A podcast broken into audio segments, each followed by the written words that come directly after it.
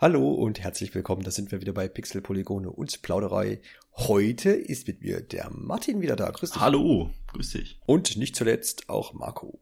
Einen schönen Tag, Abend, wann auch immer ihr das hört, wünsche ich euch.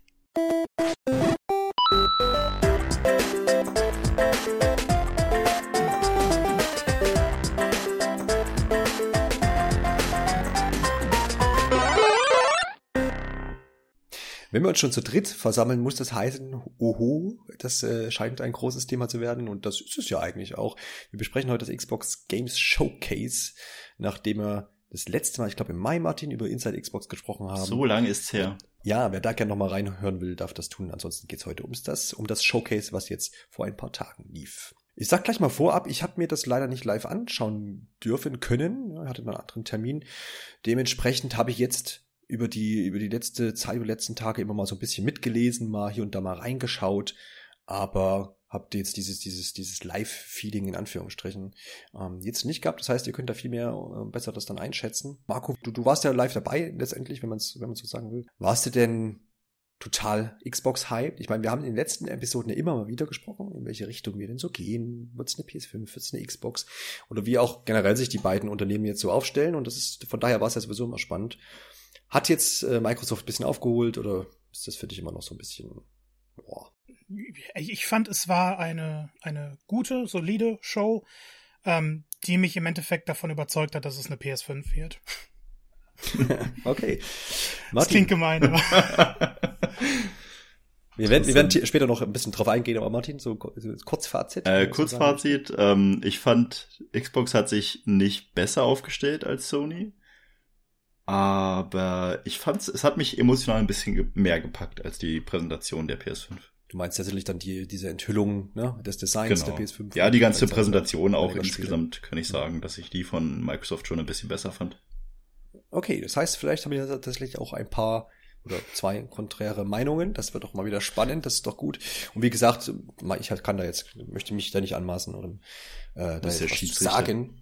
Ne, ich werde dann am Ende das Urteil fällen müssen, wer hier recht hat.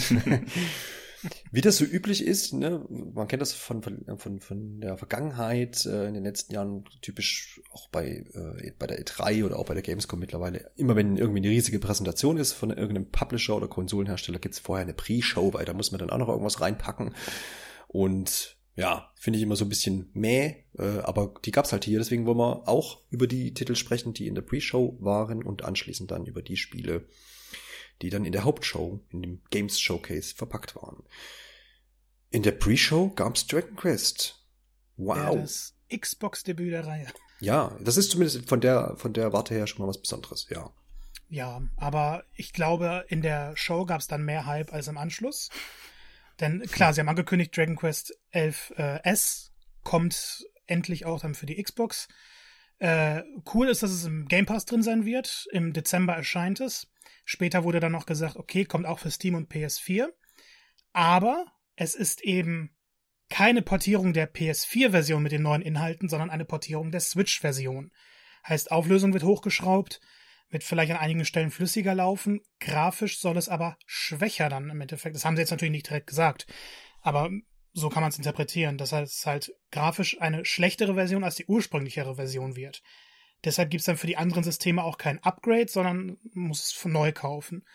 Und das ist, finde ich, schon so, so ein Uff-Moment. Weil an sich ist es schön, dass sie das Spiel an mehr Leute bringen, aber. Jetzt, wir haben ja so ein paar Tage Abstand zur, zum, zur Ausstrahlung. Ist mittlerweile erklärt worden, warum man diesen Weg geht? Vermutlich nicht, ne? Martin, hast du was gehört? Äh, tatsächlich gehört nichts, nein. Ich habe hm. halt für mich selbst überlegt, dass es einfach der leichtere Weg ist. Ja, wenn man weiß, man hat eine Version, wo alles eingebaut ist, ist das der leichtere Weg, als zu sagen, wir nehmen die qualitativ hochwertigeren von der Grafikversionen und bauen da die Features neu ein.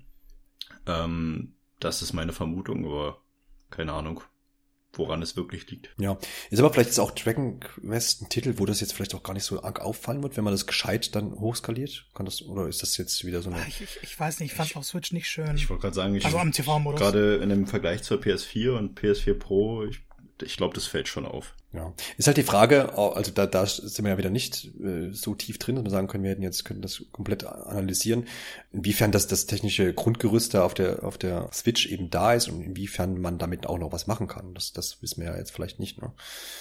Ja, ich, ich kann mir auch vorstellen, weil die Switch-Version hatte ja nicht nur irgendwie mehr Quests oder so, sondern komplett neue Mechaniken. Ähm, die hatten diesen 2D-Modus, der da reingebracht wurde. Und vielleicht ist es einfach zu schwierig, das auf die ursprüngliche Version zu patchen. Mhm. Aber die, die, also wenn es wirklich eine technische, optische große Überarbeitung gewesen wäre, dann hätten sie das auch so kommuniziert. Und wenn sie nichts dazu sagen, außer, okay, es ist eben die Switch-Version, die portiert wird, kann man schon davon ausgehen, dass das eben, dass nicht viel draus gemacht wird. Ja. ja. ist auch meine. Möglich ist es. Ja, ja, ja. Dann gab es einen neuen Shooter, der so ein bisschen im Transformer-Style einem in äh, ja, in so große, ja, also Max, in Max setzt, genau, und dementsprechend heißt der Titel auch so. Exomecha wurde dort gezeigt. Bisschen Gameplay hat man gesehen und dann wurde wild aufeinander losgeschossen.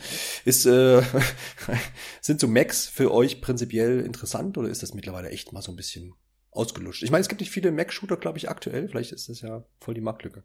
Also Titanfall 2, ja, das fand ich ja schon das hat mich ja schon ein bisschen gepackt. Das fand ich auch cool und ich habe auch MacWarrior früher gern gespielt.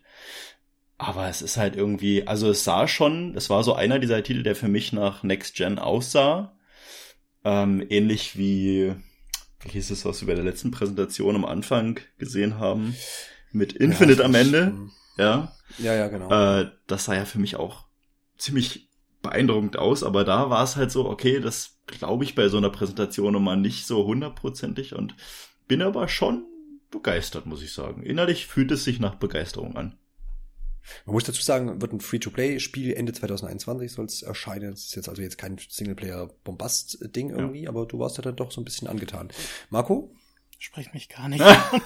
Also ich, ich fand Titanfall 2 auch cool, aber was Free-to-Play-Shooter angeht, hat mich einfach in den letzten Jahren nichts abgeholt.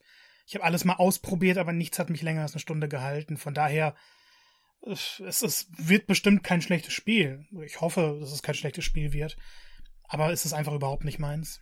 Gut, dann war Ubisoft an der Reihe. Die haben ja vor ein paar Tagen schon Watch Dogs Legion in ihrer eigenen Show groß präsentiert, umfangreich präsentiert, muss man sagen, mit äh, extra angefertigten Filmchen, ja, was so ein bisschen vorgeschaltet war damals in deren Präsentation und mit jeder Menge Gameplay.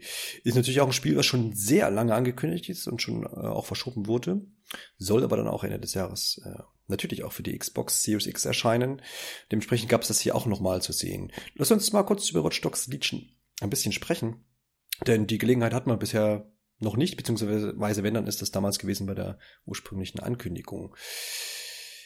Ich höre da immer irgendwie zwei Stimmen und die eine ist, also ne, generell so, wenn man sich so um, umhört, die eine ist so, ja, das Interesse ist jetzt irgendwie weg und das haben wir ja alles irgendwie schon mal gesehen und mir ist es auch zu wild alles mit den bunten Lichtern und mit den über, überhypten äh, Charakteren, die da so rumspringen. Die, der, die andere Meinung ist so, weiterhin interessant, weil dieses äh, Feature, ich kann jeden in der Welt spielen, vielleicht erinnert sich der ein oder andere jetzt dran, ähm, kann jeden rekrutieren, rekrutieren, um dann ähm, ja meinen Widerstand hier aufzubauen und dann eben dementsprechend die Mission anzugehen. Das ist weiterhin interessant. Martin, wo siehst du dich? Irgendwo dazwischen oder bist du kannst du dich da klar positionieren? Also ich habe eine ganz klare Position dafür und muss sagen, dass mich das Spiel absolut kalt lässt dass ich mhm. die News gehört habe von, hey, du kannst jeden spielen. Und ich dachte sofort, boah, jetzt muss ich für jeden diese Mission machen, um den dann in mein Team zu holen. Also ich fand die Idee cool, aber ich habe mir dann gedacht, ich habe da einfach wenig Vertrauen drin, dass das wirklich cool umgesetzt wird. Und hoppala, jetzt ist irgendwas vom Schrank gefallen bei mir. das stimmt, lebst du noch? Alles gut. Das war, war das da, war das auch eine, eine, die, eine alte Watchdogs äh, das war, vielleicht? Das war der böse Watchdog-Geist wahrscheinlich. Der, mich hier der hatte ich versucht zu erschlagen. Ubisoft äh, hat ja mittlerweile, Ubisoft ist ja mittlerweile bekannt, dass da nicht alles gut läuft im ja. Unternehmen. Vielleicht, also. Es war äh, eine kleine des Jahres. Es war die kleine Message wahrscheinlich. Ja. Nee, alles gut, alles gut. Ja. Es ist nur nebenan gefallen zum Glück. Ähm, oh Gott, oh Gott. also. Oh Gott, wo war ich? Also es hatte mich überhaupt gar nicht abgeholt, weil ich zu wenig Vertrauen habe, dass das wirklich interessant umgesetzt wird. Und nachdem ich mit Teil 2 irgendwie so ein bisschen war, also in einem nicht guten Sinne auseinandergegangen bin, wie so einer schlechten Trennung, muss ich sagen, ah, ich freue mich da überhaupt nicht drauf. Ehrlich gesagt. Marco, wie sieht's bei dir aus? Bock mal wieder auf ein futuristisches Open-World-Spiel? Äh, du meinst das unpolitische Brexit-Spiel? ja, genau. Ach man, dann Ubisofts Firmenpolitik. Ähm, an sich finde ich das Feature cool. Und ich glaube, ich werde auch meinen Spaß damit haben. Watch Dogs 1 hat mir gar nicht gefallen. Das war mir alles zu ernst, zu, zu grau. dramatisch. Ja, zu grau sowieso. Hm. Ähm, mit dem zweiten hatte ich Spaß. Ich hatte gar keine Erwartungen daran. Aber irgendwie war das so, so, so typische Ubisoft-Kost mittlerweile, wenn man schon sagt, das ist ein Ubisoft Open World Spiel, dann weiß man, wie das ablaufen wird. Wo sind die Türme? Und es ist ja, ja, es ist ja hier genauso. Ja. Wir haben eine neue Mechanik, eben mit diesen zufällig generierten Leuten, die du da bei jeder Mission kannst dann sagen, okay, ich will mit dem reingehen. Äh, wird, wird ganz nett und es wird so ein Spiel, da kann man sich zurücklehnen, ein paar Missionen erledigen, ein bisschen Stadt erkunden. Ich glaube jetzt nicht, dass es ein riesen Blockbuster wird, das perfekte Wertungen einholen wird. Aber so, so ein netter Triple-A-Snack für zwischendurch vielleicht. Da spiele ich doch lieber eine Runde Death Stranding, ja. Die Diskussion heben wir uns für einen anderen Podcast auf. Das ist eben so die Frage, ist halt, also das Spiel, Spiel, wie du schon sagst, ist ja, macht alles Typische, was man die letzten vielleicht zehn Jahre halt auch immer in Open-World-Spielen gesehen hat.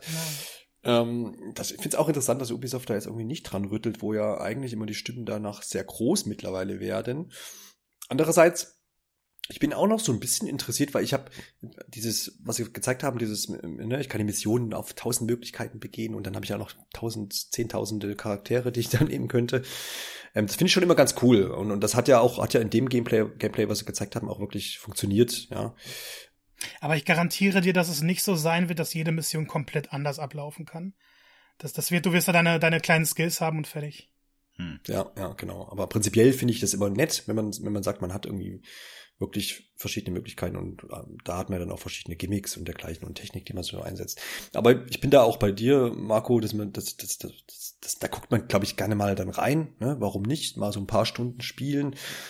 Was ich mich halt auch frage, ist, äh, wie schaffen die es bei, bei der Stange zu halten, wenn man sich an keinen Charakter irgendwie binden kann. Ne? Also, also gut, die letzten oder generell die Ubisoft-Charaktere sind jetzt auch nicht immer so, ja, aber es wurde zumindest ja irgendwie eine Geschichte da so erzählt und das ist die Frage, wie es dann geht mit, mit den, mit den Leuten, die man quasi auch wirklich spielt und die, wenn man die dann äh, von Baum fährt und die dann da irgendwie umkommen, dann ist es halt völlig austauschbar und dann nimmst du halt den nächsten irgendwie. Ja. Und es ist ja, glaube ich, auch so, dass die nicht dann immer aus der Welt sind, sondern das ist dann so eine gewisse Zeit, wo du die dann nicht mehr nehmen kannst. Und später kannst du aber wieder auf sie zugreifen. Und das ist ja auch so ein Nein, zumindest bei den Hauptcharakteren, habe ich gehört, soll das so sein. Es gibt schon Charaktere, ja. die dann einfach wegfallen, konsequent. Aber mhm. ich glaube halt auch, ähm, ja. Das, ist ja, das sind wahrscheinlich eh dann austauschbare. Also, aber das ist halt Oma 1 und Oma 2. Wahrscheinlich. Das ist halt das Problem. Ja, die werden zufällig generiert tatsächlich. Ja, okay. Also zumindest interessant, wie sie das alles umsetzen, denke ich, da sind wir uns einig. Aber vielleicht ist eben nicht so der, der riesen Blockbuster. Aber es ist eben noch da. Und die Frage ist eben, Letzter Punkt dazu, aber finde ich eben noch interessant. Ich glaube, im Oktober erscheint es, ne, im, im, im Release-Zeitraum, im Groben, mit Cyberpunk zum Beispiel auch konkurrieren wird. Und gleichzeitig irgendwie ein paar Wochen sind nur dazwischen, paar Tage, erscheint auch äh, Assassin's Creed, das neue, Valhalla. Mhm. Das heißt, wir haben schon drei Open-World-Spiele, ähm, wo die meisten Leute wahrscheinlich eher sagen, zukunftsträchtiges Spiel quasi wäre ja dann Cyberpunk und das, da ist wahrscheinlich mehr Interesse einfach auch da. Und wer da keinen Bock drauf hat, dann spielt vielleicht dann, wenn er Open World spielen will, ähm, Assassin's Creed, weil das ist ja auch wieder für mich als Außenstehend da nochmal interessanter als jetzt ein Watch Dogs Setting, finde ich. Ja, weil ja viele Leute auch noch Bock haben auf Wikinger, Gedöns und so. Du findest unpolitische Vergangenheit spannender als den unpolitischen Brexit? ja, genau, richtig. ja, das, äh, Hauptsache unpolitisch. Ja. Hauptsache unpolitisch. Mhm. Schauen wir mal. Ich bin gespannt, wie das ausgehen wird für Ubisoft vielleicht. Ich weiß nicht, die ähm, Befürchtung, also das wollte ich dazu nochmal sagen, die Befürchtung ist halt wirklich, dass sich das so ein bisschen verliert, weil ich habe ganz viele Freunde, die unheimlich, vielleicht ein ganz blöder Vergleich, aber zu Division 2, ja. Das ist alles ganz toll umgesetzt und so weiter, aber die haben halt einfach gesagt, ich fühle mich so nicht abgeholt von dieser Person, äh, die ich da spiele. Und das gleiche Prinzip hat mich dann bei äh, Watchdog Legions ähm, so eingeholt, dass ich dachte, ich weiß nicht, das wird so viele Leute nicht abholen, einfach weil die Charaktere so dermaßen austauschbar sind. Aber das ist ja das Problem, was jetzt bekannt geworden ist, dass das ja nicht mal die Entwickler so entschieden haben, sondern dass da ein Kerl in der Firma war, der gesagt hat, nee, unsere Protagonisten müssen entweder so, so zufällig da sein, oder mhm. es müssen diese typischen starken Männer sein, was anderes geht ja. nicht. Und das hat ja jetzt dazu geführt, dass nicht nur äh, Division 2 sich enttäuschend verkauft hat, sondern auch Ghost Recon Breakpoint. Das ist ein Riesenflop gewesen äh, jetzt passiert in der Firma was, jetzt wird da was ausgetauscht. Die Resultate werden wir wahrscheinlich erst in drei Jahren sehen, aber ich glaube, Ubisoft ist gerade so am Ende der Ubisoft-Formel. So kommt es mir vor und so hoffe ich es. Ja, gewiss. Also ne, das Ergebnis, das, das ernüchternde Ergebnis mit der weiblichen Charakterin quasi in, im neuen äh, Assassin's Creed, äh, ja, ist ja auch dann mehr so schlecht als recht, ne? Und vielleicht ist da wirklich jetzt der Scheidepunkt irgendwie da weil das alles irgendwie untereinander eben austauschbar wird, die ganzen Spiele und die ganzen Charaktere. Und das ist, glaube ich, nicht gut, vor allem, wenn die, wenn die Konkurrenz es wirklich viel besser macht und man wirklich in den letzten Jahren auch viele Charaktere hatte, an die man sich wirklich gebunden hat und die dann auch wirklich irgendwie äh, ähm, im Kern da irgendwie dann auch hervorstechen. Ja, also egal ob das jetzt ähm, Guerilla Games war mit Horizon, jetzt ähm, The Last of Us, ja, äh, das sind schon ja schon Sachen, wo man sagt, das funktioniert auf der, äh, auf der Schiene deutlich besser. Aber gut.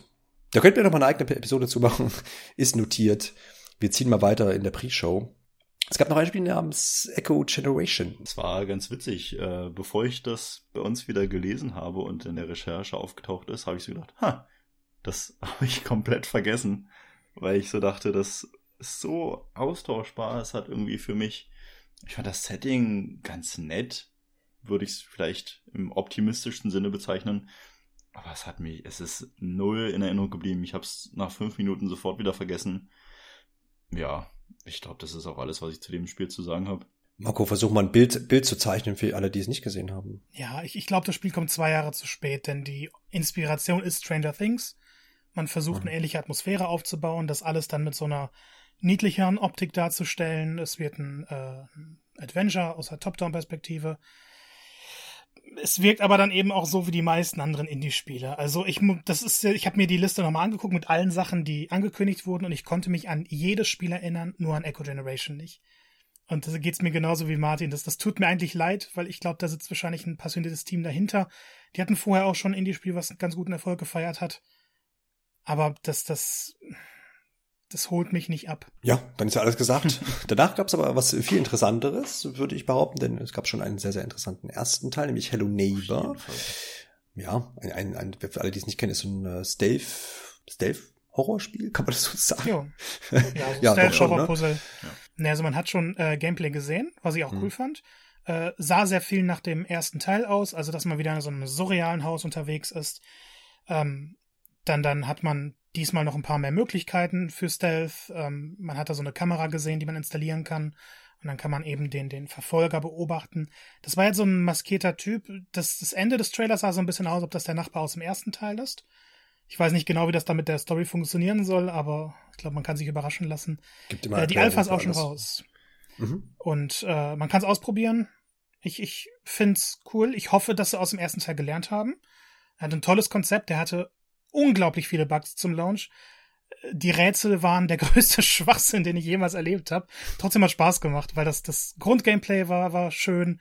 Ich fand die Story interessant. Ich fand die Präsentation toll. Ich freue mich drauf. Ja, das ist ein, äh, eines dieser Spiele, wo ich mir wünschen würde, dass ich es besser finde, weil ich habe den ersten Teil angespielt und das hat mich so gar nicht abgeholt, aber ich habe danach so viel von Freunden gehört, selber gelesen und dann jetzt den zweiten Teil und ich dachte so, ich sehe dieses Spiel, ich denke mir, okay, wenn sie das aus dem ersten Teil, was Marco auch gerade angesprochen hat, äh, besser gemacht haben und das quasi daraus gelernt haben, dann wird es ein richtig tolles Spiel. Ähm, aber ich sehe mich selber das nicht spielen, aber ich bin extrem optimistisch bei dem Titel, dass das wirklich was richtig Gutes wird und dass sie jetzt ähm, quasi die Leute auch schon testen lassen, ist für mich zumindest ein Zeichen, dass sie auch sagen, okay, hey, wir hören diesmal ein bisschen früher auf euch und wir äh, lassen euch das testen und gebt uns Feedback, damit wir quasi zum Release dann den Titel rausbringen können, den die meisten sich auch wünschen. Jupp, sowas. In der Pre-Show gab es auch noch mal ein Reel rund um Indie-Spiele. Äh, Marco, war da was dabei, was erwähnenswert war? Äh, ich fand, da war kein Spiel dabei, das man gut erkennen konnte, weil das die nur so ein, zwei Sekunden waren und das nächste Spiel. Ja. Äh, da war vieles, was dann eben auch für andere Konsolen kommt. Ähm, diese, dieser eine Titel, ich weiß gerade nicht mehr, wie er heißt, wurde auch für Switch mal angekündigt von Annapurna, wo du immer in diesem Raum bist und du hast dieses Paar und da passiert was und du kannst dann immer die Zeit hin und her spulen und, und musst dann kleine ja. Rätsel lösen. Ja, das ist, ich wird schon lange rum, ja, ich weiß auch, ja, was du meinst. Da sind viele heiß drauf, aber. Ja. Wurde zumindest gezeigt, dass es noch existiert. ja, ist aber klar. ansonsten waren da so viele kleine Sachen bei, okay. Ja klar, aber dann war die, die Message ganz einfach da, hey, auch weiterhin gibt's Indie-Titel auf Xbox und das nicht zu wenig. Aber Martin, du hast im, im, in der Pre-Show zumindest noch ein Spiel, wo du, wo du hier schon vorab gesagt hast, äh, da hast du sehr großes Interesse dran. Meinst du jetzt das nächste auf unserer Liste? Exakt. Mehr steht ja da nicht mehr. Ja, also ich weiß, dass Marco da ganz, ganz großes yes! Interesse daran hat. Habe ich, ich habe einfach gerade Martin statt ja, Marco gesagt. Also ich muss, ich muss dazu okay. sagen, äh, ich habe mich von Marcos Liebe dazu anstecken lassen und habe mir danach die Sachen dann erstmal angeschaut und dachte so, doch, das holt mich absolut ab, weil ich so dachte, der Grafikstil und ich bin so ein großer Fan von schöner Musik dazu. Ähm, da bin ich, ich glaube, Marco ist noch zwei Stufen über mir, aber ich bin auf jeden Fall verliebt in dieses Spiel. Es ist ein Musical im Jump'n'Run-Format und das gefällt mir. Da habe ich so was von Bock drauf. Welches Musical ist es denn? Der Zauberer von Oz. Oder ist es oder ist es, Nein, es ist also, nichts geklautes? Es ist, es ist, äh, es ist das neue Spiel erstmal vom äh, Sonic-Vater, kann man eigentlich sagen. Und ähm, er hat jetzt halt gesagt, okay, Billy Hatcher existiert ja irgendwie noch. Wir machen mal ein neues Spiel. Das Ganze sieht so aus wie ein Mix aus Mario und Sonic. Und das Setting ist halt sehr, sehr viel im, im Theaterbereich. Die Welten sind sehr fantasievoll gestaltet. Den Rahmen bietet dann, ich weiß nicht, ob es im Endeffekt eine Theatervorstellung wird, aber da gibt's dann auch eben Musical-Performances und wer mich kennt, weiß, dass das ist das, wofür ich lebe. Sowas brauche ich. Äh, was ich noch ganz cool dazu fand, ist, dass man eben, also ähnlich wie jetzt auch in Mario Sonic-Titeln Fähigkeiten bekommt. Das geschieht hier durch Kostüme und es gibt dann so ein Spinnenkostüm, da kannst du eben Spinnennetze erzeugen, daran hochklettern. Insgesamt wird es 80 dieser Kostüme geben. Ich glaube, wir haben noch gar nicht gesagt, wie es heißt, oder? Fällt mir gerade auf. Oh. ich bin schon so im Hype drin. Ist mir auch bewusst, aber ich finde die Lücke, die, die, die schließen wir jetzt noch nicht. Wir okay. wollen ja auch die Spannung okay. aufrechterhalten. Ähm, ja, also, also 80 verschiedene Kostüme, das ist, finde ich, mutig. Weil gerade so Mario-Spiele sagen ja eher, okay, wir nehmen jetzt nicht zu viele verschiedene Items auf, aber machen dann daraus das meiste. Und es könnte natürlich sein, dass es dann hier völlig überladen wird, dass, dass keines davon richtig im Mittelpunkt steht. Das ist mir jetzt aber alles egal, weil der Trailer einfach so toll war.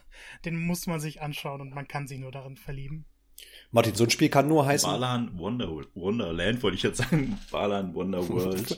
Aber ich habe schon so oft Balan Wonderland gesagt, dass es schon so drin Sie ist. Sie haben es auch in der Pressekonferenz einmal Wirklich, gesagt, oder? Das habe ich auch so gehört. Ja, deshalb ist die Verwirrung entstanden. Ach. Ich hatte es auch erst so aufgeschrieben. Also nochmal zur Korrektur. Balan Wonderworld heißt das gute Stück unser allseits geliebtes Theaterstück, worauf sich die ganze Redaktion freut, würde ich jetzt mal so pauschal sagen.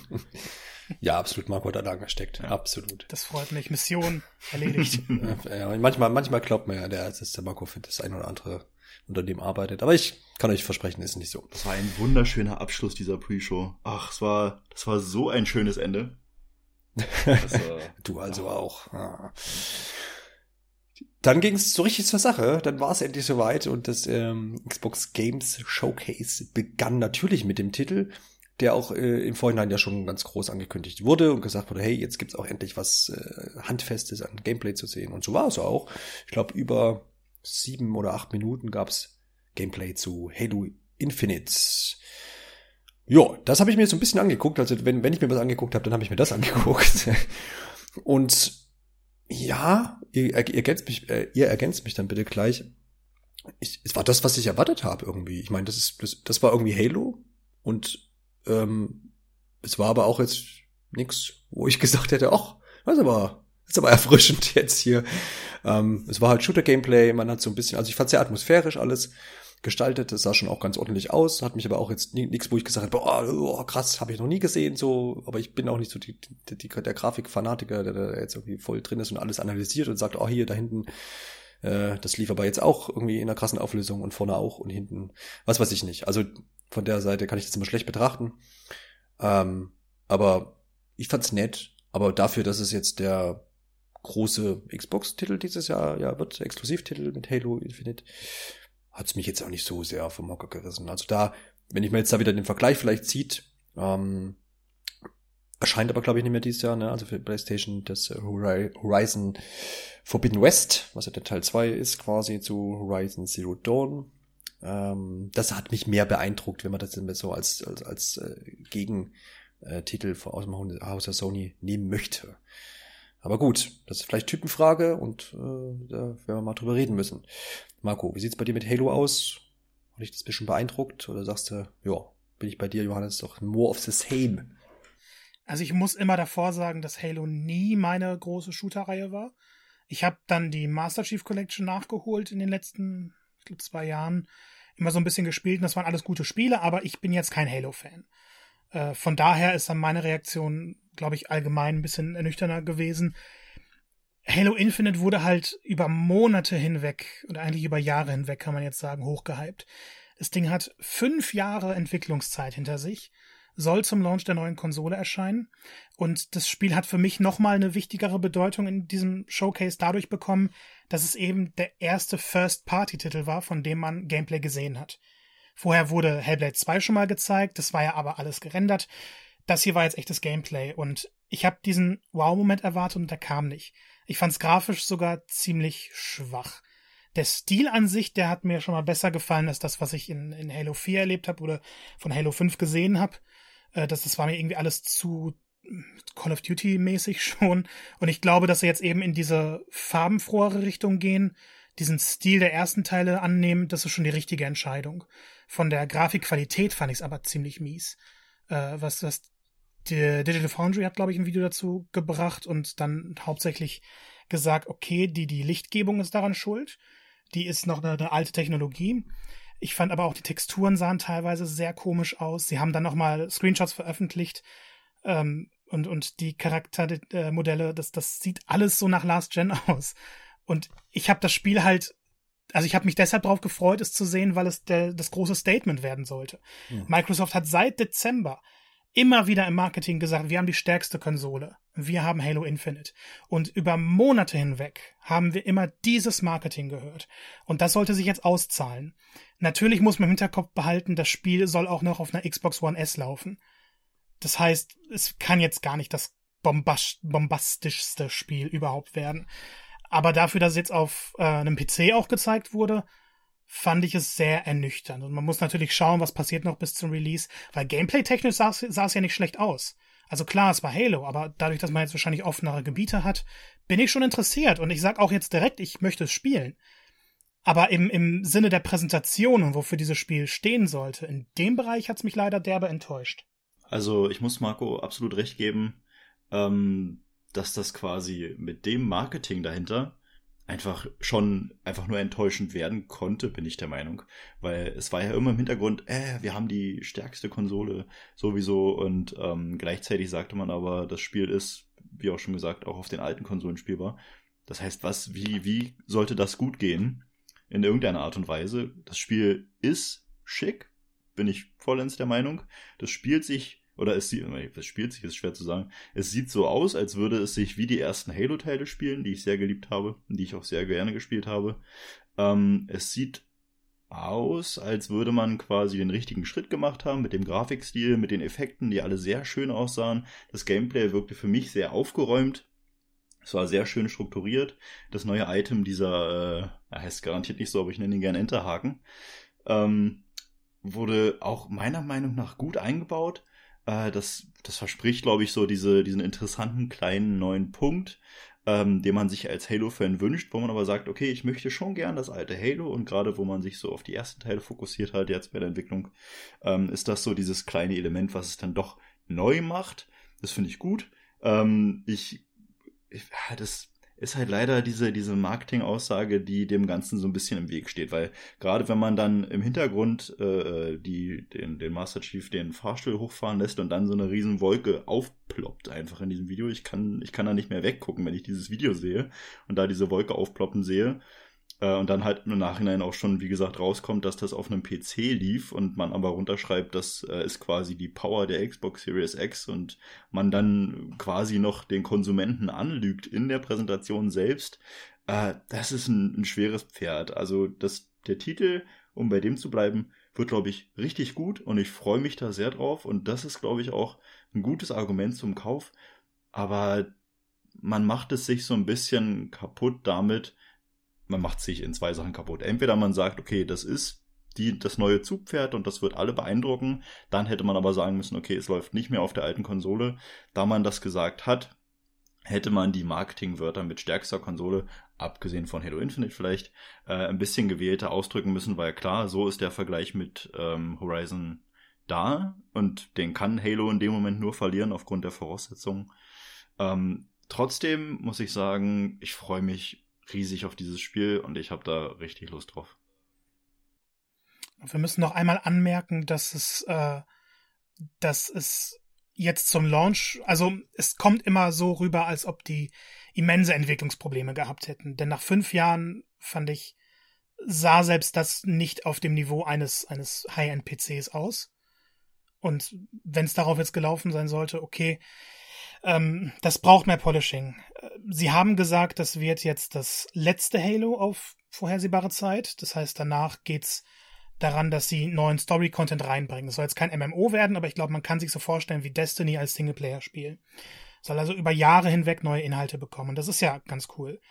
Bedeutet dann aber auch, dass es niemals diesen grafischen Schritt gehen wird, über die ganze Generation hinweg. Plus, und das ist, finde ich, ein Riesenproblem, wenn man das jetzt als Launch-Titel für Xbox Series X vermarkten will. Wenn du dich fragst, wieso sollte ich mir das jetzt holen? Okay, du hast 4K bei 60 FPS. Ob das auf der Xbox One X so sein wird, weiß man noch nicht, aber Raytracing ist ja ein Riesenthema. Raytracing wird erst nach dem Release dazukommen. Und das ist, finde ich, eines der größten Probleme im Zusammenhang mit dem Marketing. Denn mit Raytracing könnte das Spiel trotz dieser Licht, also das Digital Foundry Video unbedingt anschauen, das erklärt das ziemlich perfekt. Wenn man diese Lichtengine, diese Lichteffekte so haben würde, dass Raytracing dabei wäre, dann würden die Texturen besser aussehen. Dann würde dieses Aufploppen der Texturen wahrscheinlich auch ein bisschen, also es, es würde nicht so in den Fokus rücken, wie es jetzt ist. Das ist aber nicht da und Raytracing ist das große Wort gewesen in den letzten Monaten. Ich selber habe keine Erfahrung damit. Ich weiß nicht, ob es im Endeffekt gut aussehen wird, nicht gut aussehen wird. Aber eines der größten Features der nächsten Generation kommt erst nachträglich womit wir wieder beim Marketing sind. Ne? Also was, ja. was, was, was wird irgendwie erzählt und was will man verkaufen? Ich meine, das sind immer so Buzzwords, die, die sind nun mal jetzt bei, der, bei den neuen Konsolen irgendwie Raytracing und 4K und mindestens mal 60 Frames. Wir werden aber auch recht schnell merken, dass diese, diese Schlagwörter ich finde es immer ein bisschen schade. Also man hat diese Schlagwörter, klar, ich verstehe, warum die konstruiert werden teilweise oder warum die irgendwo, ne, man muss ja erstmal für so ganz generellen Grund sorgen, ja, was ist denn jetzt neu im Vergleich zu älteren Konsolen? Aha, okay, höhere Auflösung, neue ähm, Lichteffekte mit Raytracing, wenn man es mal so zusammenfassen will und äh, am besten krasse Frames. Die Frage ist aber, ne, man kann ja genauso dann sehen, die Grö Spiele werden wahrscheinlich immer größer. Ne? Das heißt, ja, habe ich denn überhaupt zum Beispiel diese 60 Frames dann immer überall? Oder sagt man dann doch wieder, hm, wir nehmen lieber ein bisschen weniger Frames, um all die tollen ähm, neuen Effekte, die irgendwelche Grafik-Engines jetzt dann bereitstellen werden, äh, darstellen zu können. Also das ist hebt sich wahrscheinlich dann eh wieder auf. Ne? Und dann finde ich es eben schade, sowieso immer, wenn man dann jedes Spiel, was dann im Herbst, Winter da irgendwie erscheint, dann immer an diesen Effekten halt aufhängt. Das zum einen. Und das ist ja das, was Martin vielleicht jetzt auch so ein bisschen sagt. Er freut sich auf dieses Spiel, weil er sagt, es wird vermutlich gut und das Gameplay wird ihm auch gefallen und er hat da schon Bock drauf. Und ähm, klar wird das jetzt nicht das technische Meisterwerk sein, was vielleicht jetzt mit so einer Xbox Series X Konsole möglich wäre. Und das ist dann für das Spiel, für den, für den Martin dann auch okay, kann ich vollkommen verstehen, weil man muss natürlich auch das Spiel muss ja, muss ja einem ja gefallen und nicht nur, irgendwie die Grafik. Das ist eigentlich immer so. Aber trotzdem gebe ich dem Argument natürlich auch recht, wenn, wenn man sagt, naja gut, aber dann muss ich das halt anders vermarkten. Dann muss ich mir, muss es eigentlich Microsoft geschafft haben, bis zum Tag X, nämlich dann zum, zum Erscheinen der Konsole, ein, ein Spiel in der Hand zu haben, ähm, was eben diese Bombast-Grafik, die man eben immer verspricht, irgendwie auch zeigt und auch Features äh, zeigt, die die Konsole ja äh, können soll. Und das, ihr habt es ja eben schon begründet, kann, kann ja nicht funktionieren, wenn das Spiel jetzt irgendwie hier plattformübergreifend auch laufen wird. Ich bin felsenfest davon überzeugt, dass wenn Microsoft dieses Marketing eben anders aufgezogen hätte, dass es diesen ganzen Shitstorm jetzt nicht gegeben hätte. Weil wie gesagt, alles, was man spielerisch gesehen hat, ist das, was die Leute wollten. Das ist das, was spaßig aussieht. Ja. Und eigentlich kennen wir es auch aus der Vergangenheit, dass man immer eigentlich ein Spiel möglichst hat, was die neuen Sachen der Konsole irgendwie zeigt. Ne? Ich meine, das macht Nintendo macht das auch übrigens. Die machen es halt anders, weil der, der, der Titel meistens dann irgendwie äh, zeigt, wie eine wie eine Wii-Fernbedienung funktioniert oder wie eine HD-Vibration funktioniert. Aber man hat ein Spiel, in dem die neuen Features der Konsole verpackt sind. Und das müsste ja eben bei bei bei Sony und bei bei Microsoft muss das eben dann ähm, die Grafik sein, beziehungsweise bei der PlayStation 5 ähm, ne, die Controller-Funktion, die dann da irgendwie noch mit äh, gezeigt werden. Und das ist, das macht halt Halo jetzt einfach nicht. Und das, das ist sicherlich einfach so der Fehler.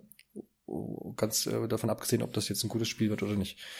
Aber das, den Schuh müssen sie sich tatsächlich anziehen, dass man da vielleicht so ein bisschen jetzt einen Fehltritt sich schon geleistet hat. Ne? das, und das, das man, ja, du hast ja auch gesagt, Marco, im Vorgespräch, das wird dann halt auch schnell im, in heutzutage halt völlig zerrissen, sowas, ne? Wo wir vielleicht sagen, okay, wir reden da mal ganz ähm, entspannt drüber und analysieren das und bilden uns dann unser Urteil, wenn das Ding erscheint. Gibt's halt Leute im Internet, die rasten da komplett schon aus, weil sie halt sagen, ja, pff, sieht scheiße aus, weg, buh, ich kaufe nie wieder eine Xbox-Konsole, wenn das mal das, das, das, das, das eine brevste Urteil vielleicht ist. Ja, es ist, wird online. Ich glaube, dieses Jahr sind wir sowieso so aufgeheizt wie noch nie. Wir hatten jetzt mehrfach Morddrohungen gegen Schauspieler im Videospielbereich, gegen die Game Directors. Jetzt geht's wieder ein ganzes Entwicklerstudio. Ähm, Kinder. Ja, also ich, ich wollte jetzt auch gar nicht damit äh, sagen, ne, dass das jetzt irgendwie hausgemacht ist und ich will das auch gar nicht. Nein, auf gar keinen Fall, auf gar keinen Fall. Ne? Aber ähm, man sieht ja daran, dass das, dass es mehr ja, wichtiger denn je ist, irgendwie, dass man alles richtig macht und die, die Reaktionen sind überhaupt nicht zu rechtfertigen darauf und das, wie man damit umgeht, das ja, ist ein anderes Thema. Aber zeigt eben jetzt an der Stelle halt nochmal, dass das vermutlich jetzt äh, auch aus Marketing-Sicht jetzt nicht so gut läuft, was jetzt Halo anbelangt zumindest. Und ich denke, wenn wir jetzt den nächsten Titel auch besprechen, da, da ist jetzt auch nichts ähm, dabei, was vielleicht jetzt diesen, diesen, hey, ich bin hier der krasse neue Titel, diesen, diesen Schuh sich jetzt anziehen kann und sagt, hey, ich bin, bin dann äh, Titel, der da jetzt alles zeigt, was die Xbox kann. Obwohl ja, das zumindest nicht zum Launch. Genau, genau, das ist eben die Frage, ja. Aber ziehen wir mal weiter, ähm, dann gab es noch ein Spiel, genau, State of Decay äh, Nummer 3 war das dann, was da mit äh, angekündigt wurde. Man gab nicht so viel zu sehen. Undead Labs ist da der Entwickler, die machen auch schon, haben auch schon Teil 1 und Teil 2 gemacht, also die sind da seit 2013, glaube ich, mit dabei. Und eben dann jetzt auch mit Teil 3. Sollen wir dazu noch was sagen? Ja, es war ein interessanter Teaser. Ich muss sagen, dass er mir noch nicht mal gefallen hat. Ähm, einfach weil ich irgendwie die, die ganze Aufmachung des kleinen Films, würde ich ihn jetzt mal nennen, nicht so richtig gemocht habe. Ich war aber auch kein großer Fan der anderen Teile. Ähm, und jetzt im Zuge der, ich weiß nicht, wir hatten so viel Shitstorm bei der alten Präsentation, dass es da kein Gameplay zu gab. Und jetzt bringt man einen neuen Titel und zeigt nichts mehr als diesen kleinen, äh, diesen kleinen Film quasi. Und ja, ich weiß nicht. Das war jetzt keine positive Werbung für den Titel, fand ich.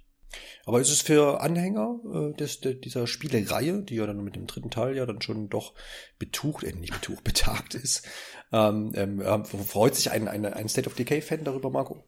Ach, sicherlich. Ja, ich meine, es ist halt, nimm deine Spielereihe und sag, ein neuer Teil kommt raus und dann hast du es hier im yeah, Endeffekt. Genau, Weil der, der, der State of Decay hat ja eben dieses große Problem, dass die Teile technisch, gerade zum Launch, immer ein ziemliches Desaster waren. Und dann jetzt halt zu sagen, okay, State of TTK 3 kommt und wir zeigen diesen vorgerenderten Trailer. Äh, wir hatten im, im Teamchat erst so ein bisschen gespaßt, ob das jetzt Days Gone 2 oder Last of Us 3 sein kann. also so sah es eben aus. Und ähm, sie haben noch dazu gesagt, sie sind in der Pre-Production.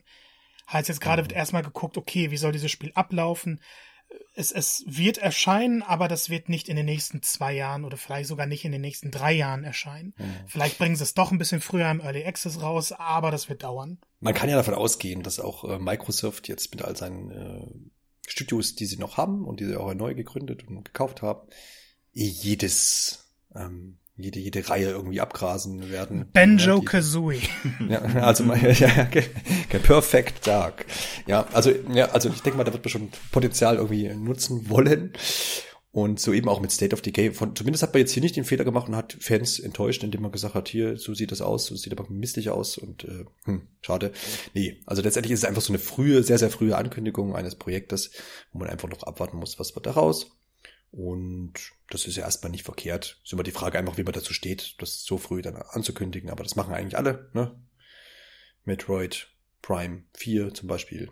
Und ja, also Weil Metroid Prime 4 einen größeren Hype erzeugt, das muss man ja, dazu sagen. Das, das stimmt schon, aber es ist, man kann immer diskutieren, ob, also ich stelle mir halt immer die Frage, sagt, ne, man, man stellt so eine Show zusammen und sagt man am Ende des Tages, hm, ja, da werden aber die und die widerrufen, wo ist denn das und das und jenes, ja, okay, dann kündigen wir es jetzt an, was haben wir? Mhm. Wir haben das Entwicklerstudio, die haben schon ein bisschen was gemacht und hier, wir haben ein Logo oder was auch immer.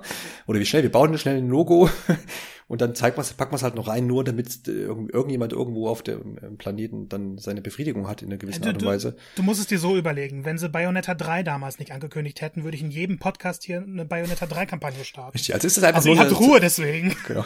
Es ist nur eine Zufriedenstellung aller, aller, ähm, ja, wissbegierigen, nee, nicht wissbegierigen, begierigen Menschen, die irgendein Spiel brauchen. Und da wird halt möglichst dann auch mal Bayonetta 3 gesagt. ja.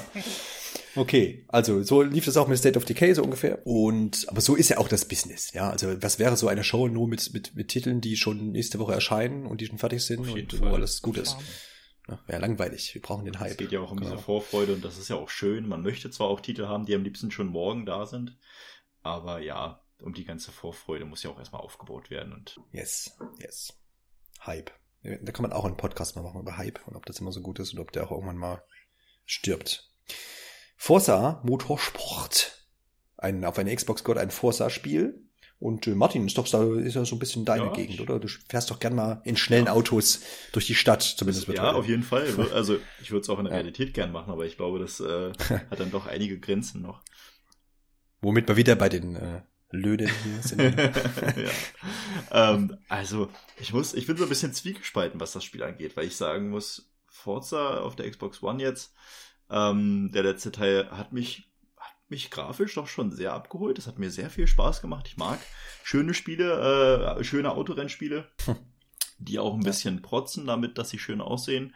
Äh, aber das machen doch eigentlich machen doch immer alle Autorennspiele, oder? Also es gibt doch erst also, also gerade diese Zug, Zugpferde, Forza und Gran Turismo und so, das muss schon genau, immer geil aussehen, genau. oder? Aber das ist halt das ja. Problem, das war ja jetzt nicht wirklich Gameplay. Ja, man hat jetzt äh, nicht wie bei, bei Sony quasi gesehen, guck mal, so sieht es aus, wenn du da im, im, Cockpit sitzt und so weiter, sondern das war ja alles in Engine gerendert, glaube ich, war der, war die Bezeichnung. Aber da bin ich immer so ein bisschen, ma, jetzt zeig mir halt, wie das aussieht, wenn ich da fahre, damit ich mich guten Gewissens auf dieses Spiel freuen kann. Also ich glaube, dass es richtig gut wird und daher der, also für mich ist so ein ganz wichtiges Element der Sound das entwickelt sich auch ständig weiter und das wird mit, mit jeder Reihe immer, immer ein bisschen mehr Gänsehaut quasi. Da freue ich mich schon drauf, aber ich bin ein bisschen zwiegespalten, weil man halt am Ende noch gar nichts weiter gesehen hat, außer dass die Engine halt wirklich tolle Leistung bietet. Das kann man ruhig mal so sagen und ich habe auch gutes Vertrauen, dass das auf der Series X sehr, sehr gut aussehen und sich toll anhören wird. Ähm, aber ich glaube, das fällt ganz groß unter dieses Motto, okay, wir machen jetzt mal ein bisschen Hype und das hat auf jeden Fall funktioniert bei mir. Ähm, und ja, aber ich glaube, ich bin da so ein bisschen innerlich vorsichtig, weil ich mir denke, ah, ich warte erstmal, was da kommt. Da kann ich mich wieder einhaken, denn das Spiel ist im sehr frühen Entwicklungsstadium. Also das wird auch noch ein paar Jahre dauern. Ähm, ich denke, vor Ende 2022 wird es nicht erscheinen. Von daher gab es jetzt wahrscheinlich einfach kein Gameplay, das gepolished genug war, um zu sagen, okay, wir bringen das jetzt und alle werden ja. umgehauen dann war es vielleicht die richtige Entscheidung. das zu zeigen, was, was die Leute zumindest noch umgehauen hat. Ja, ich meine, so, so, ein Rennspiel muss in so einer Präsentation einfach drin sein, würde ich sagen. Und damit war es das dann auch. Und dann, dann, dann ist doch auch gut. Everwild haben wir hier auf der, auf der Liste stehen. Marco, ist es was? Äh, sag mal, worum es geht, so rum. Und dann, dann äh, schätzt doch bitte. Da gibst du mir die schwierigste Frage. Also, also Nein, also habe ich mich vielleicht falsch ausgedrückt. Sag doch bitte. Äh, ein ein CGI-Trailer, der sehr toll aussah. Ende. Man, man hat, also der, der sah toll aus, der war bunt, da waren viele Effekte drin. Das hat alles so ein, so ein Fantasy-Märchen-Setting. Aber Rare hat eben auch schon gesagt, wir arbeiten gerade daran herauszufinden, was für ein Gameplay wir wollen. Das heißt, dieses Spiel hat einfach noch kein festes Gameplay. Die können also nicht nur nichts dazu zeigen, sondern auch nichts dazu sagen. State of Mhm. Ja, State of Decay so 3 ja. hat man auch noch nicht zugesehen. Forza auch. So durch, Aber du ja. weißt bei beiden, wie es sich spielen wird. Und bei Everwild weißt du jetzt gar nichts dazu. Ähm, wenn man muss jetzt ein bisschen zurückdenken, Sea of Thieves sah auch erst extrem gut aus, dann kam der Launch, es war ein Riesendesaster, es hagelte schlechte Kritiken und dann hat sich das Spiel jetzt aber über die Jahre entwickelt und ist aktuell sogar mega erfolgreich. Wird Everwild jetzt auch ein, ein Koop-Spiel, das so, so eine offene Welt bietet? Wird es eher ein Story-Spiel? Das weiß man alles nicht. Von daher finde ich, kann man dazu noch nichts sagen, außer dass der Trailer halt gut aussah. Ja, es, es, es, stimmt schon. Also ich schaue es mir jetzt parallel mal an und das, ja. das, sieht schon cool aus. Also das hat so, so, so einen ganz eigenen Stil. Klar, jetzt auch nichts völlig Neues, aber so ein bisschen Comic-Style und ein bisschen. Aber gerade sowas brauchen wir im AAA-Bereich. Ich finde, Spiele müssen bunter, bunter werden. Eigentlich ist es ganz gut vom Stil mit Breath of the Wild zu vergleichen, Marco. Also ernsthaft jetzt. Wirklich ernsthaft. Also, ich weiß oder, gar nicht, ob ich mich jetzt in diese Diskussion gerne einbringen möchte. Nein, nein, nein. Jetzt, jetzt, wir können, wir können ja, wir also, können ja versuchen, sachlich zu bleiben. Aber es hat mich jetzt gerade daran erinnert, weil es hat diesen Comic-Look realistisch gemixt. Ich weiß nicht, wie man das beschreiben kann. Es ist ja. Das stimmt schon. Der Stil erinnert schon sehr daran. Was heißt sehr? Sehr ist vielleicht auch übertrieben. Aber es hat auch so ein bisschen den, den Flair davon. Ja. Und dass man das auf jeden Fall ähm, sich davon inspirieren lässt, sage ich jetzt mal, ist, glaube ich, nicht die schlechteste Entscheidung. Wenn es denn so ist. Ich habe ja, ich hab's, ich hab's, ich hab's hier gelüftet, das Geheimnis. Das ist ganz klare Inspiration. Ähm, ja gut, aber dann belassen wir es doch dabei. Ist, äh, sieht irgendwie interessant aus, aber man weiß ja natürlich immer noch nicht hier, worum es sich eigentlich dreht. Und wenn die auch diese Aussage der Entwickler diese ist, dass man da noch ein bisschen schauen muss, was man jetzt daraus macht. Ist aber okay. Aber so fangen viele Spiele an, ja. Also es ist selten, dass die Gameplay, äh, also es kommt auch vor, dass die Gameplay, äh, oder auch nicht selten vor, dass die Gameplay-Idee schon steht und dann baut man ein Spiel drumrum. Aber oft ist es immer auch andersrum ähm, wie ich aus meiner langen Entwicklerzeit weiß. nee, ernsthaft. Also ähm, gibt immer die zwei, mindestens mal diese zwei Herangehensweisen. Jo, ähm, dann Marco, sag mir doch mal, warum dieses Spiel noch drin war. Ich freue mich unglaublich drauf. Ich freue mich wirklich extrem drauf. Das ist das neue Don't Not Spiel. Life is Strange, Riesenerfolg. Life is Strange 2, auch sehr beliebt. Das wird schon im August, äh, erscheint schon die erste Episode. Das heißt, das ist jetzt weniger ein Spiel gewesen, um zu zeigen, hey, das ist Series X, sondern das, das kommt im Game Pass. Erstmal natürlich nur für die normale Xbox und den PC. Ist ein, ein, ein Spiel über zwei Geschwister. Natürlich ist ein ganz großes Thema eben, dass äh, der Bruder ein Transcharakter ist. Und sie haben direkt auch im FAQ eine lange Liste veröffentlicht, denn wir hatten in letzter Zeit Probleme mit diesem Thema in einem gewissen Spiel und dann in Deadly Premonition 2 ganz extrem. Von daher haben sie jetzt gesagt, okay, wir wollen offen kommunizieren, wie wir mit gewissen Themen, was Deadnaming angeht, was mit äh, Beschreibungen der Vergangenheit angeht, äh, wie wir das darstellen, wie wir das kommunizieren. Und dann haben sie dieses FAQ veröffentlicht und auch direkt dran geschrieben, dass Story-Spoiler da drin sind für die ersten beiden Episoden. Das heißt, die wollen wirklich transparent sagen, wir gehen mit diesem Thema sensibel um.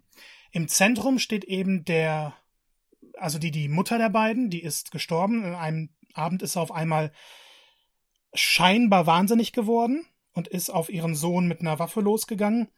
Äh, ich weiß jetzt nicht genau, wie sie gestorben ist. Ich habe mir den Trailer angeschaut, möchte aber nicht zu viel drüber wissen, ehrlich gesagt.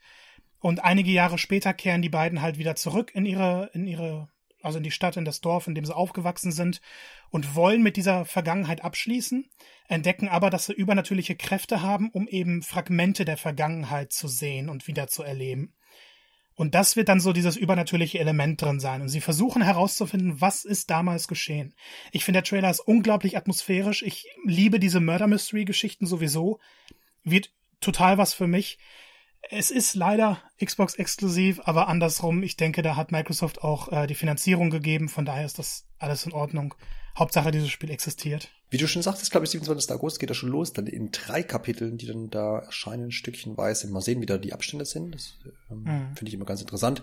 Aber ich glaube, du gehörst auch dazu denjenigen, die das äh, vermutlich. Nee, ich werde das tatsächlich ist, beim, also bei Life is Strange 2 habe ich abgewartet. In dem Fall. Aber hier möchte mhm. dann die erste Episode direkt zum Release auch spielen. Äh, was, was auch auffällt, äh, dass die, die, die Grafik-Engine anscheinend jetzt eine andere zu sein scheint. Also es ist noch der gleiche Stil so ein bisschen, aber es sieht ein Tick besser aus, oder habe ich mir das, hab ich, täuscht mich das? Habe ich dazu zu alte äh, Ich, ich weiß leider keine genauen Details. Es wirkt so, aber ich möchte mich da jetzt nicht auf irgendwas festlegen. Mhm. Ja, nee, auf jeden Fall, also kann man sagen, sieht, sieht ganz hübsch aus und hat aber trotzdem diesen typischen ähm, Don't Not äh, Stil einfach. Und äh, aber ich bin da vollkommen bei dir.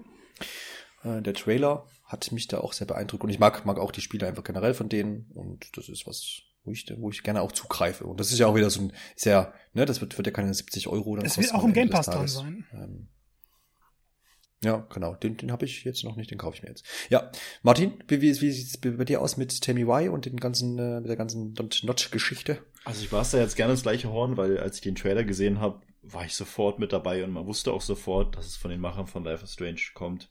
Und man war sofort drin in der Geschichte, die musikalische Untermalung, äh, unabhängig davon, ob das jetzt eine neue Engine ist oder nicht. Man hat zumindest auch wieder eine Weiterentwicklung gesehen, finde ich. Ähm, einfach in den, ich weiß nicht, das, was ja in so einer Geschichte so wichtig ist, die Gesichtsanimation und die ganze Mimik, Gestik und die, die Emotionen zu spüren, das haben sie wieder super toll hinbekommen und dass sie jetzt ja scheinbar auch mit äh, der, der Reduzierung auf drei Episoden und hoffentlich auch äh, keine allzu großen Pausen dazwischen haben, dass sie da auch so ein bisschen gelernt haben daran, was die Leute jetzt gestört hat beim letzten Teil. Da freue ich mich drauf und ich kann es gar nicht erwarten, das mir dann äh, für den PC zu holen Ende August. Und das ist ja, ja quasi fast in einem Monat schon jo. jetzt. So atmosphärisch das alles war. Ich weiß nicht, jemand, äh, also gibt es nicht einen Song, der Tammy By heißt und aus dem Ain't nothing good about ja, ja, genau. Ich wusste, irgendwas war mir im Kopf. Ja, genau. Sehr schön. Danke. Danke, Marco. Den, den wir jetzt oh, verscheucht haben. Danke. Da bin ich. Äh, ja, wahrscheinlich. Aber vielleicht wird das ja auch der Titelsong des Spiels. aber das wäre der Katastrophe, die ich vielleicht sogar Nein. sehen möchte. ja. Genau, das kann sein. Also, absolutes Highlight bisher hier. Ich merke schon, das sticht hier schon sehr hervor in der Runde. Auf jeden Fall. Ähm, und dann kommt hier, warum, warum, warum er veröffentlicht denn jetzt Ori Teil 1 nochmal für 120 die Xbox FPS. Ja klar. Wenn du einen Bringt Fernseher hast, dann bestimmt. Also mein, mein, mein Fernseher so, kann halt keine 120 FPS darstellen, von daher ist es mir dann relativ egal. Ja, ja. Also, ja gut, ich meine, für so ein Jump'n'Run ist das vielleicht ganz nett. Das war halt so ein Video, wo ich mich gefragt habe, was soll das? Also, das, ich saß da wirklich davor und dachte so, wenn sie das jetzt schon, also klar, sie, sie zeigen das so, äh, ähm, ich sag mal in Zeitlupe, um den Unterschied halt auch klar zu machen, aber ich sagte dann ganz ehrlich am Ende, erstens, wer hat die Technik, um das zu nutzen, dann am Ende von den, äh, von der Zielgruppe quasi, sag ich mal. Und am Ende, wie doll wird man das sehen können, den Unterschied dann? Ähm, ich weiß nicht. Also, ich, also ich, ja, aber gut, stell dir das doch mal vor, im, im, ne, im, im, im Elektronikhändler deines Vertrauens gehst du rein und da hast du einen krassen neuen Fernseher, der kann 120, mindestens mal 120 Frames pro Sekunde darstellen. Und daneben stellen sie dann halt Ori, Nummer eins, als das musst du gleich mitkaufen, weil das ist ja das Verkaufsargument. Ich, ich glaube sogar, so dass das, also bei dem Genre wird man es halt noch am deutlichsten sehen. Und es war halt vorher eine Marketingaussage wieder. Äh, Xbox One kann 120 ja. FPS, dann brauchen sie auch ein Spiel, das es zeigt. Und es ist ziemlich offensichtlich, dass die großen ja. Spiele es nicht werden, sondern eben solche Titel. Und äh, mein Handy kann 120 FPS darstellen. Und wenn man das so im Alltag gebraucht, das ist schon cool und das ist wunderbar flüssig. Ich weiß jetzt nicht, ob es ein Kaufargument ist. Und die Preise für entsprechende Fernseher ja, sind eben. halt finde ich, für den Vorteil, den du hast, nicht gerechtfertigt. Ja, das ist das, was ich sagen wollte. Also wenn man jetzt, wenn, wenn die Konsolen äh, technisch dazu fähig wären, 120 Frames in Halo in was weiß ich nicht darzustellen, in, vor allem vielleicht auch in Forza, wo es vielleicht das auch könnte, sehr oh, interessant ja, das, sein könnte. Das ne? wäre ein Argument. Dann würde der Marco, äh, würde der Marco und auch der Martin, beide, äh, oder vielleicht auch ich, äh, sich auch einen Fernseher kaufen, der das dann auch kann, weil das wäre natürlich cool.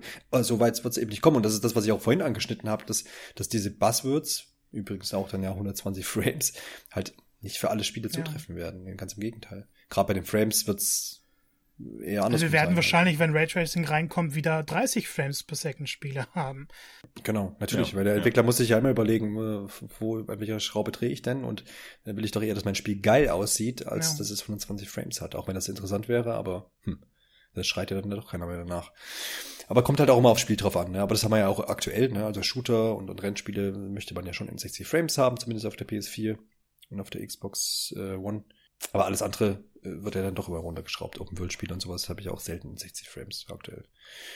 Jo, so ist es.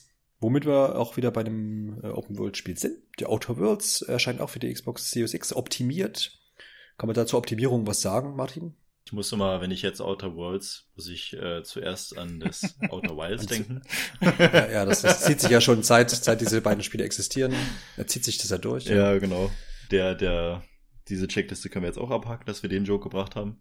Ähm, nee, tatsächlich, ich weiß es nicht, ob sich das zeigen wird. Also ich muss leider immer an die schlechte Umsetzung für die Switch denken hm, bei dem Spiel, aber da tut man dem Spiel ja auch Unrecht, wenn man das auf der One X sieht. Das sieht wirklich sehr schön aus und ich glaube auch, dass das nochmal ein bisschen, bisschen polierter einfach aussehen wird dann auf der Series X. Ich glaube nicht, dass man den Unterschied jetzt allzu krass sehen wird.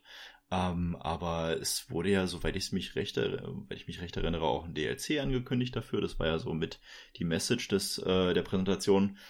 Und da kann man sich schon drauf freuen. Also das war schon ein sehr, sehr spaßiges Spiel.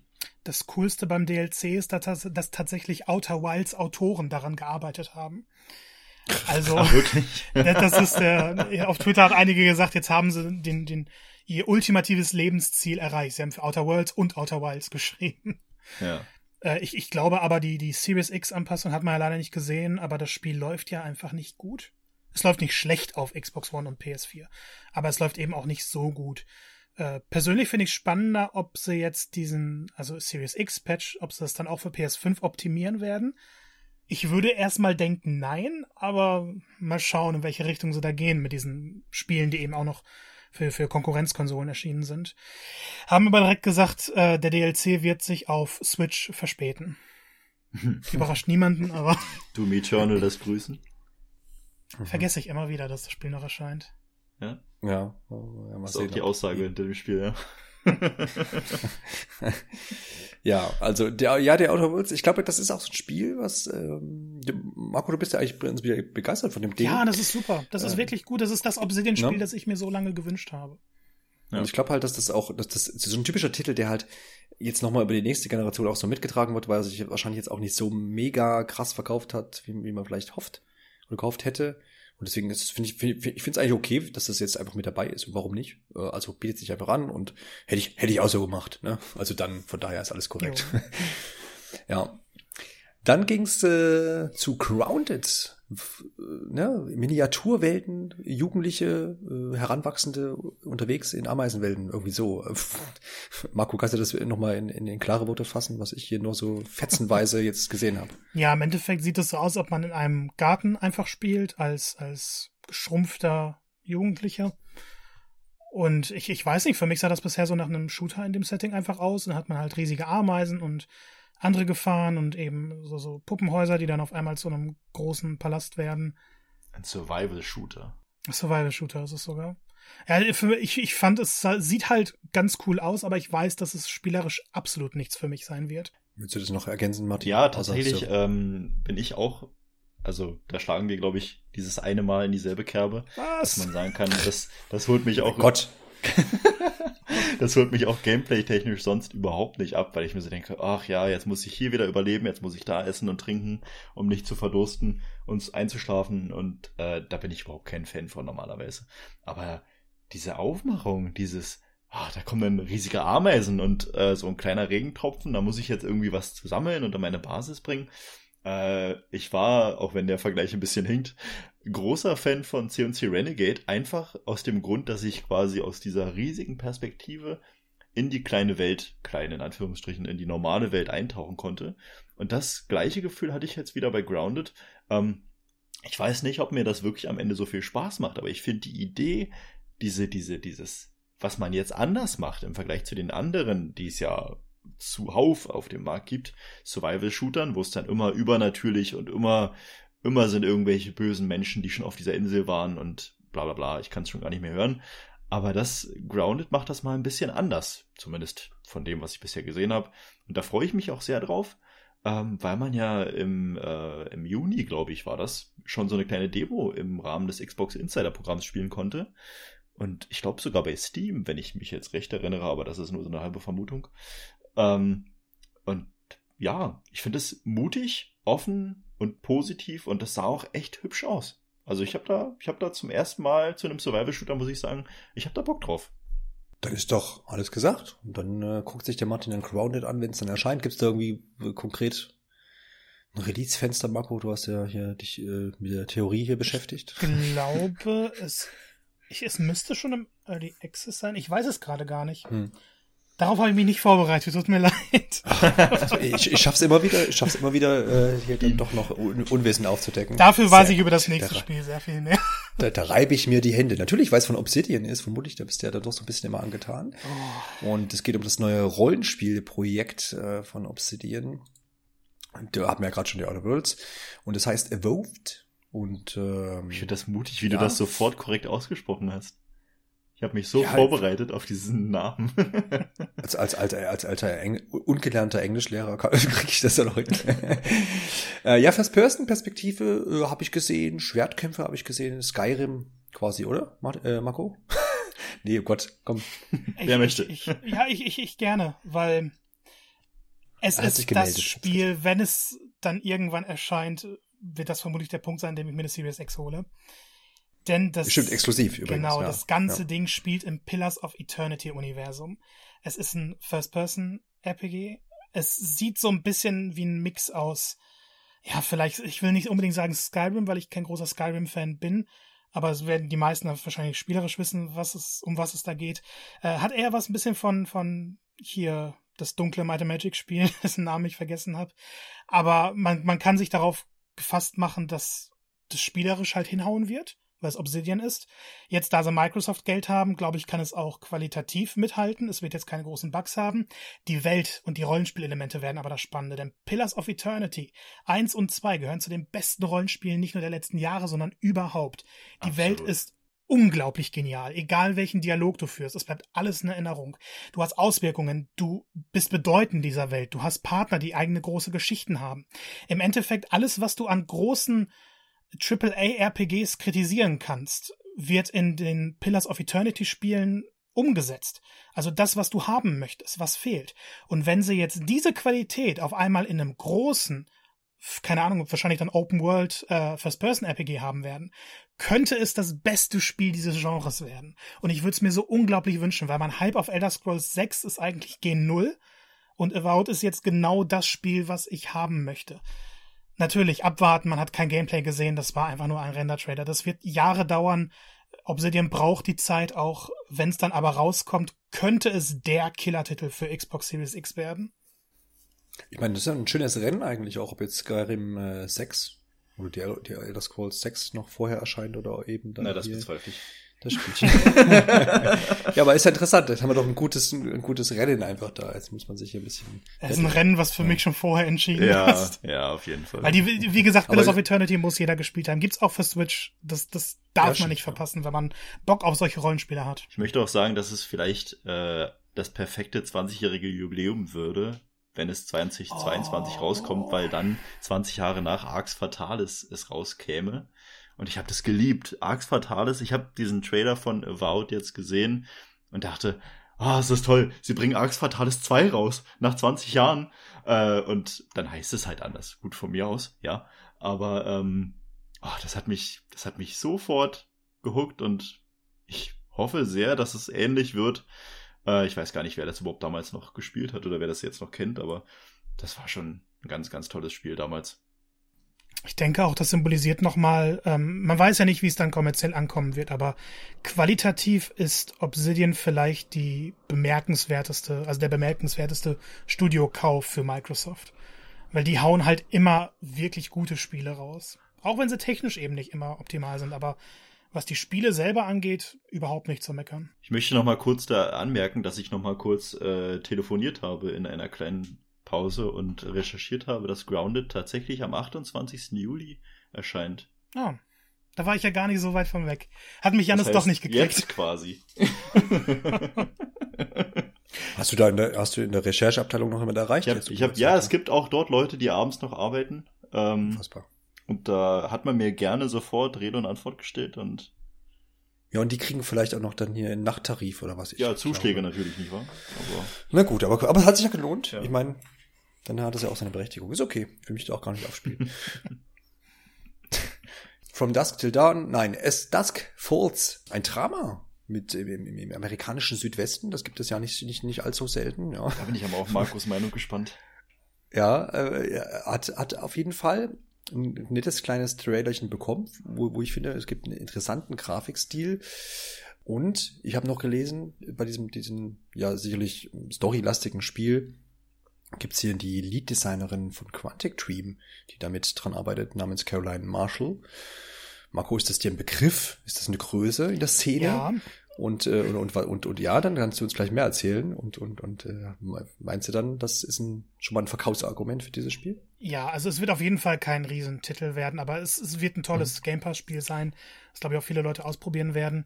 Äh, Quantic Dreams macht, finde ich, Wunder, also wirklich extrem gute Spiele, die in sich zusammenfallen, weil David Cage die ganzen Sachen überwacht und äh, seine Philosophie bringt da immer mit rein und du denkst, da ist so ein passioniertes Team dahinter. Das sind Talente, die diese Industrie braucht, aber die müssen sich halt ihm fügen.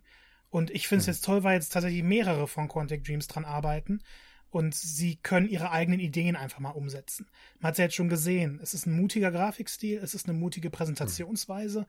Ich finde, der Trailer war ein bisschen zu lang vielleicht. Ähm, der, der hat so ein bisschen das Tempo aus der Präsentation rausgenommen. Auf der anderen Seite ist es halt ein Spiel, das ich sehr gerne spielen möchte, weil ich diese Geschichten total gerne mag. Gerade wenn es nicht so glatt poliert ist und, und oh, wir machen jetzt die größte Präsentation, sondern mal was Neues einbringt, weil so ein Spiel in dieser Art, dieser Präsentationsweise hat man noch nicht gesehen. Es ist ja doch mehr als ein Visual ja. Novel. Und äh, klar, die Industrie braucht am besten jeden Tag was Neues, das einen überrascht. Ja, das auf jeden Fall. Ne? Also das, das ist, ist zumindest, wenn man die ganze Präsentation so überfliegt, ne, und oder die auch gesehen hat sicherlich, ist das was, was raussticht, einfach, äh, weil es etwas neu macht. So auf den ersten Blick sieht man das schon. Und aber runtergebrochen äh, sicherlich einfach, wie du schon sagst, so, so eine interaktive Geschichte, die da erzählt wird, wo man so ein paar Entscheidungen dann trifft, aber das ähm, man muss halt einfach sehen, wie tiefgängig das dann alles ist und wie gut das erzählt ist.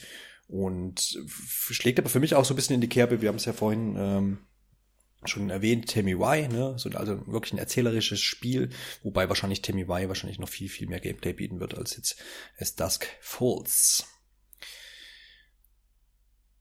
Dann gegen Ende hin hat man dann nach seinen großen äh, Xbox Series X Exklusivtitel, nämlich Seniors Saga Hellblade 2 nochmal gezeigt.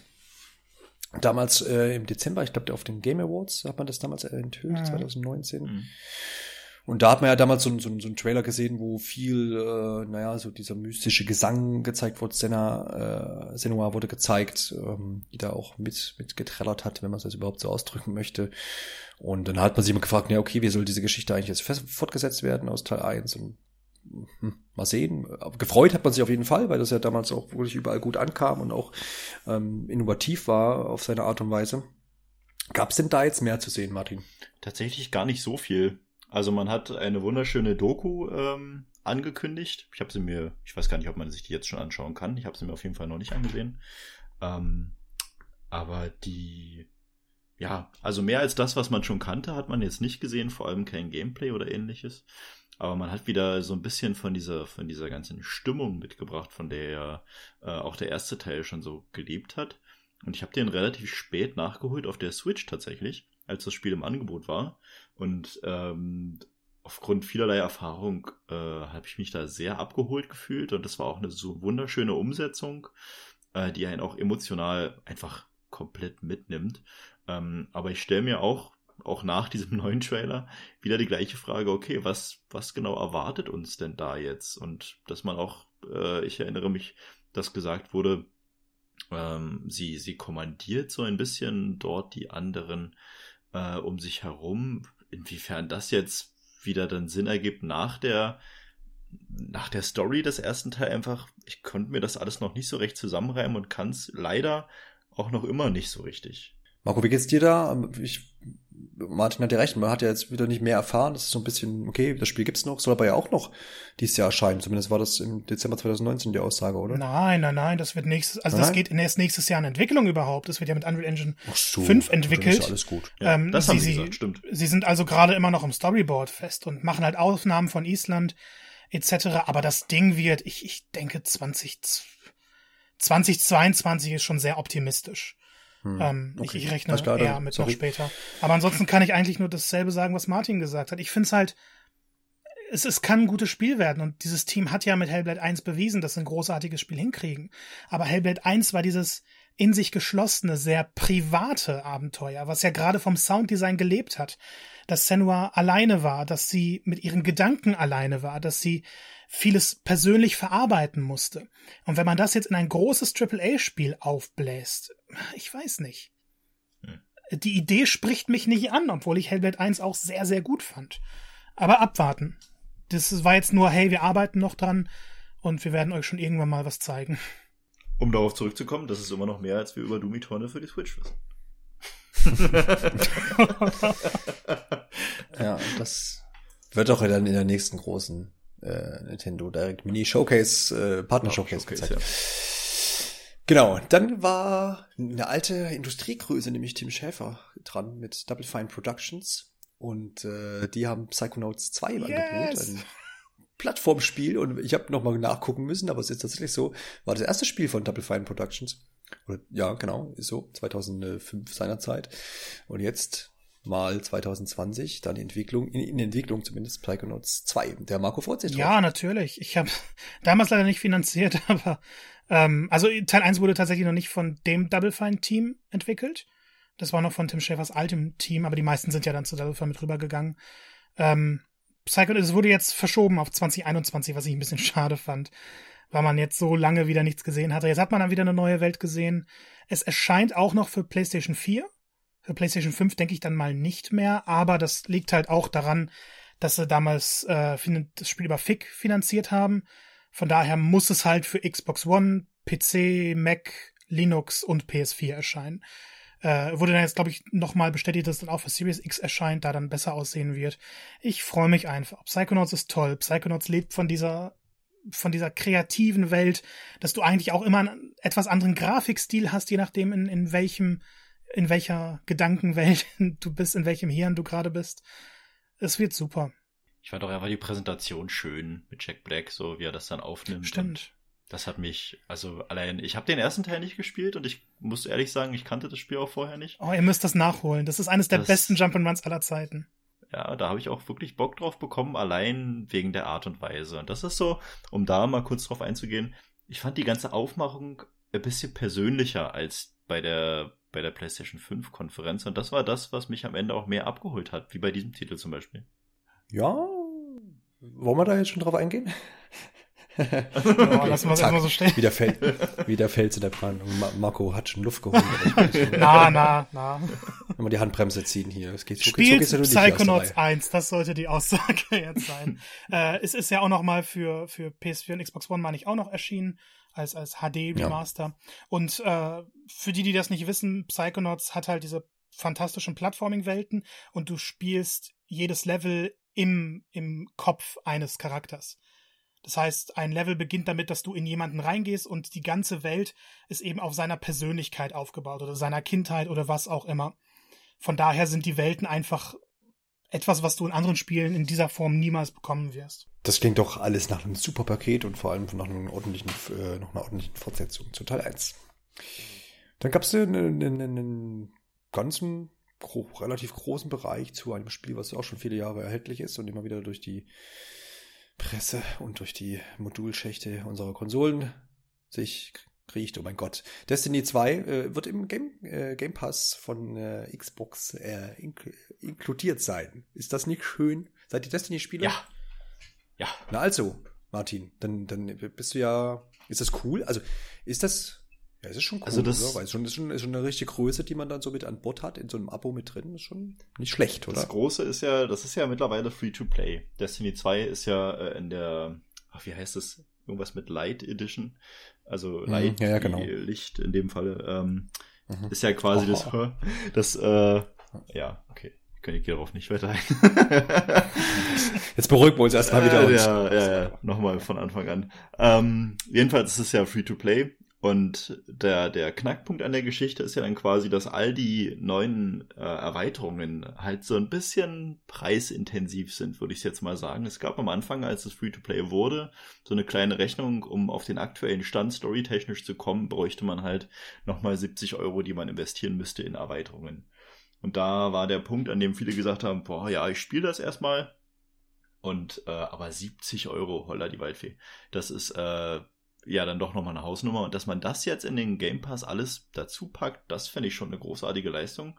Und das ist auch, glaube ich, ein richtig gutes, äh, ein richtig guter Deal für die Xbox und halt in dem Moment ja auch für die äh, PC-Spieler.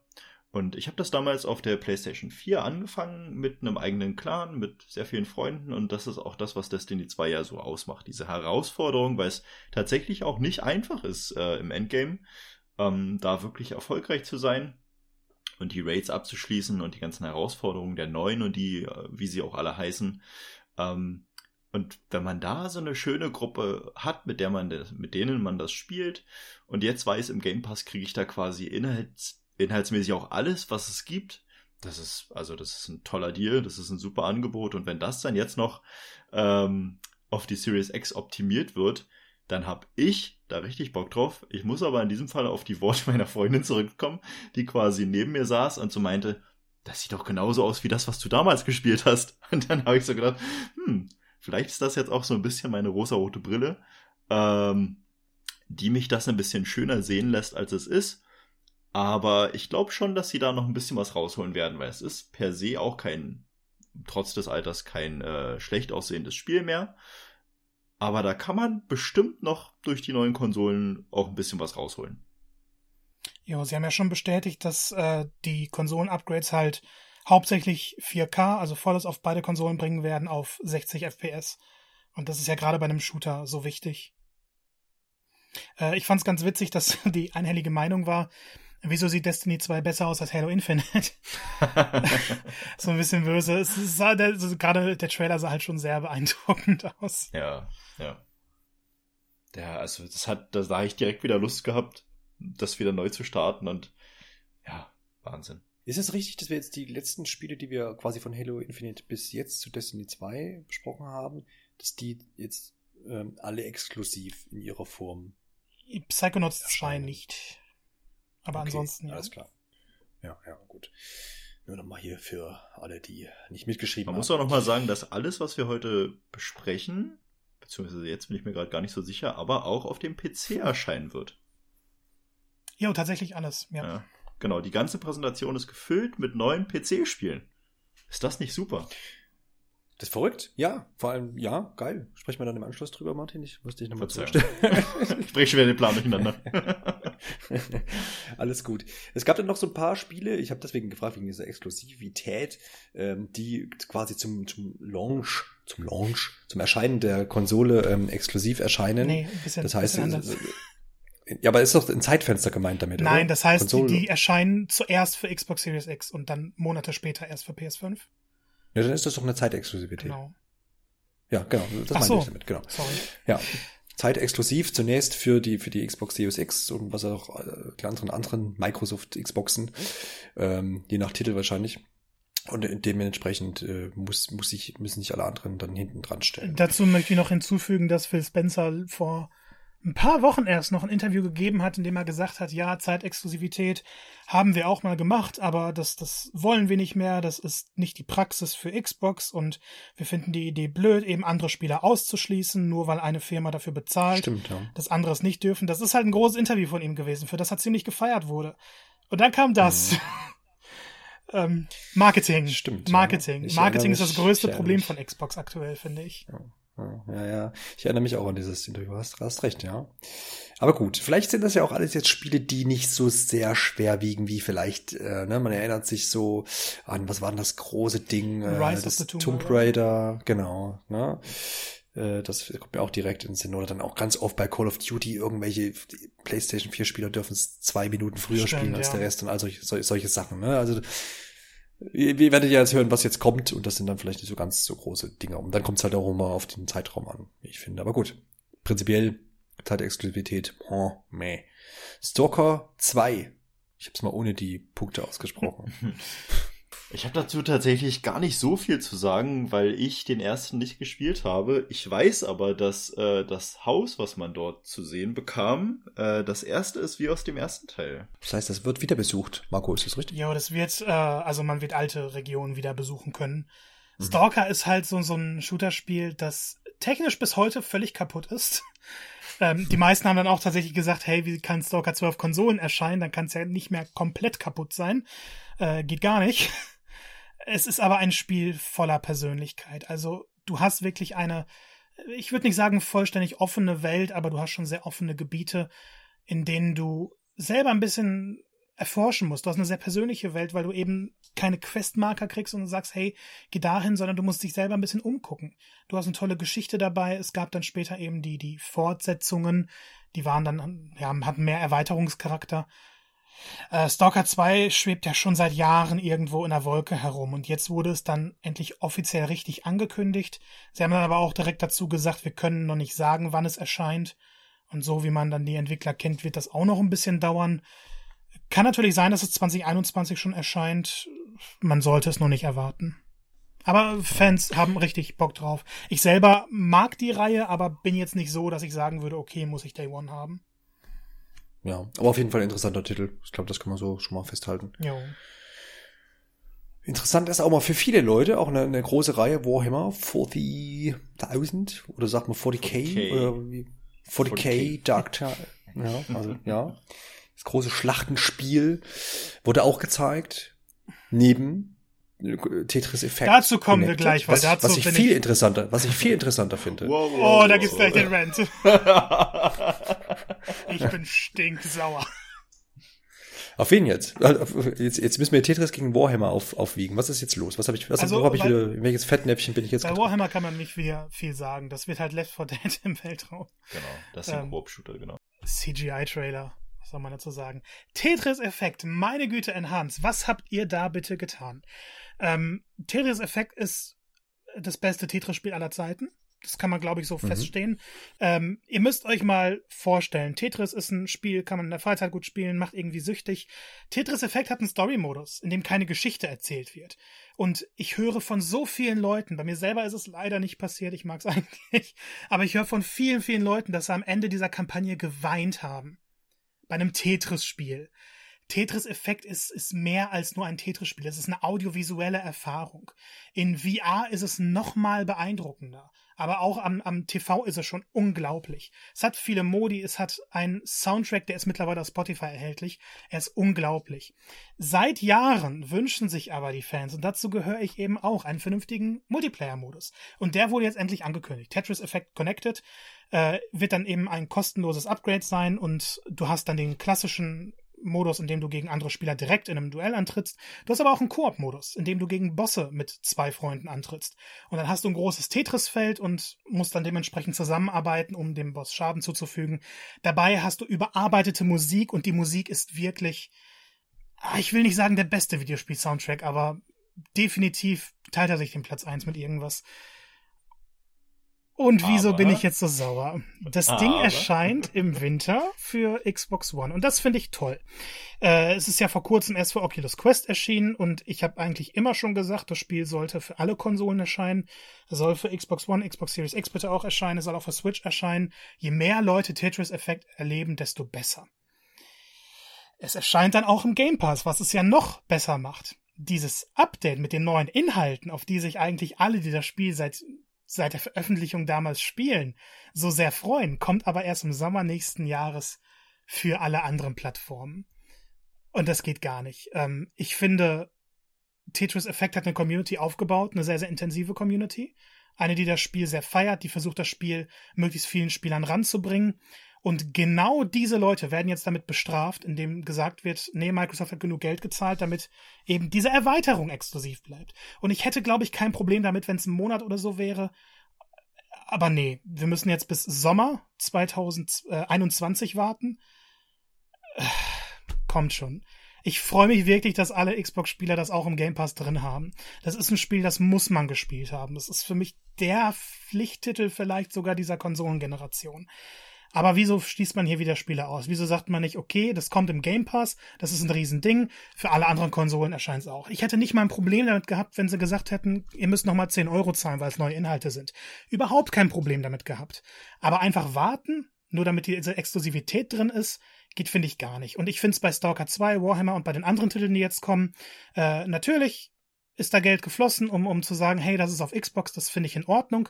Bei Erweiterungen geht das aber nicht. Und ich sage nicht, dass Sony das nicht auch macht. Das haben sie bei Call of Duty, finde ich völliger Schwachsinn. Äh, bei Control haben sie es gemacht, da müssen Xbox-Spieler immer einen Monat warten. Aber bei Tetris Effekt, was zur Hölle ist da bitte passiert?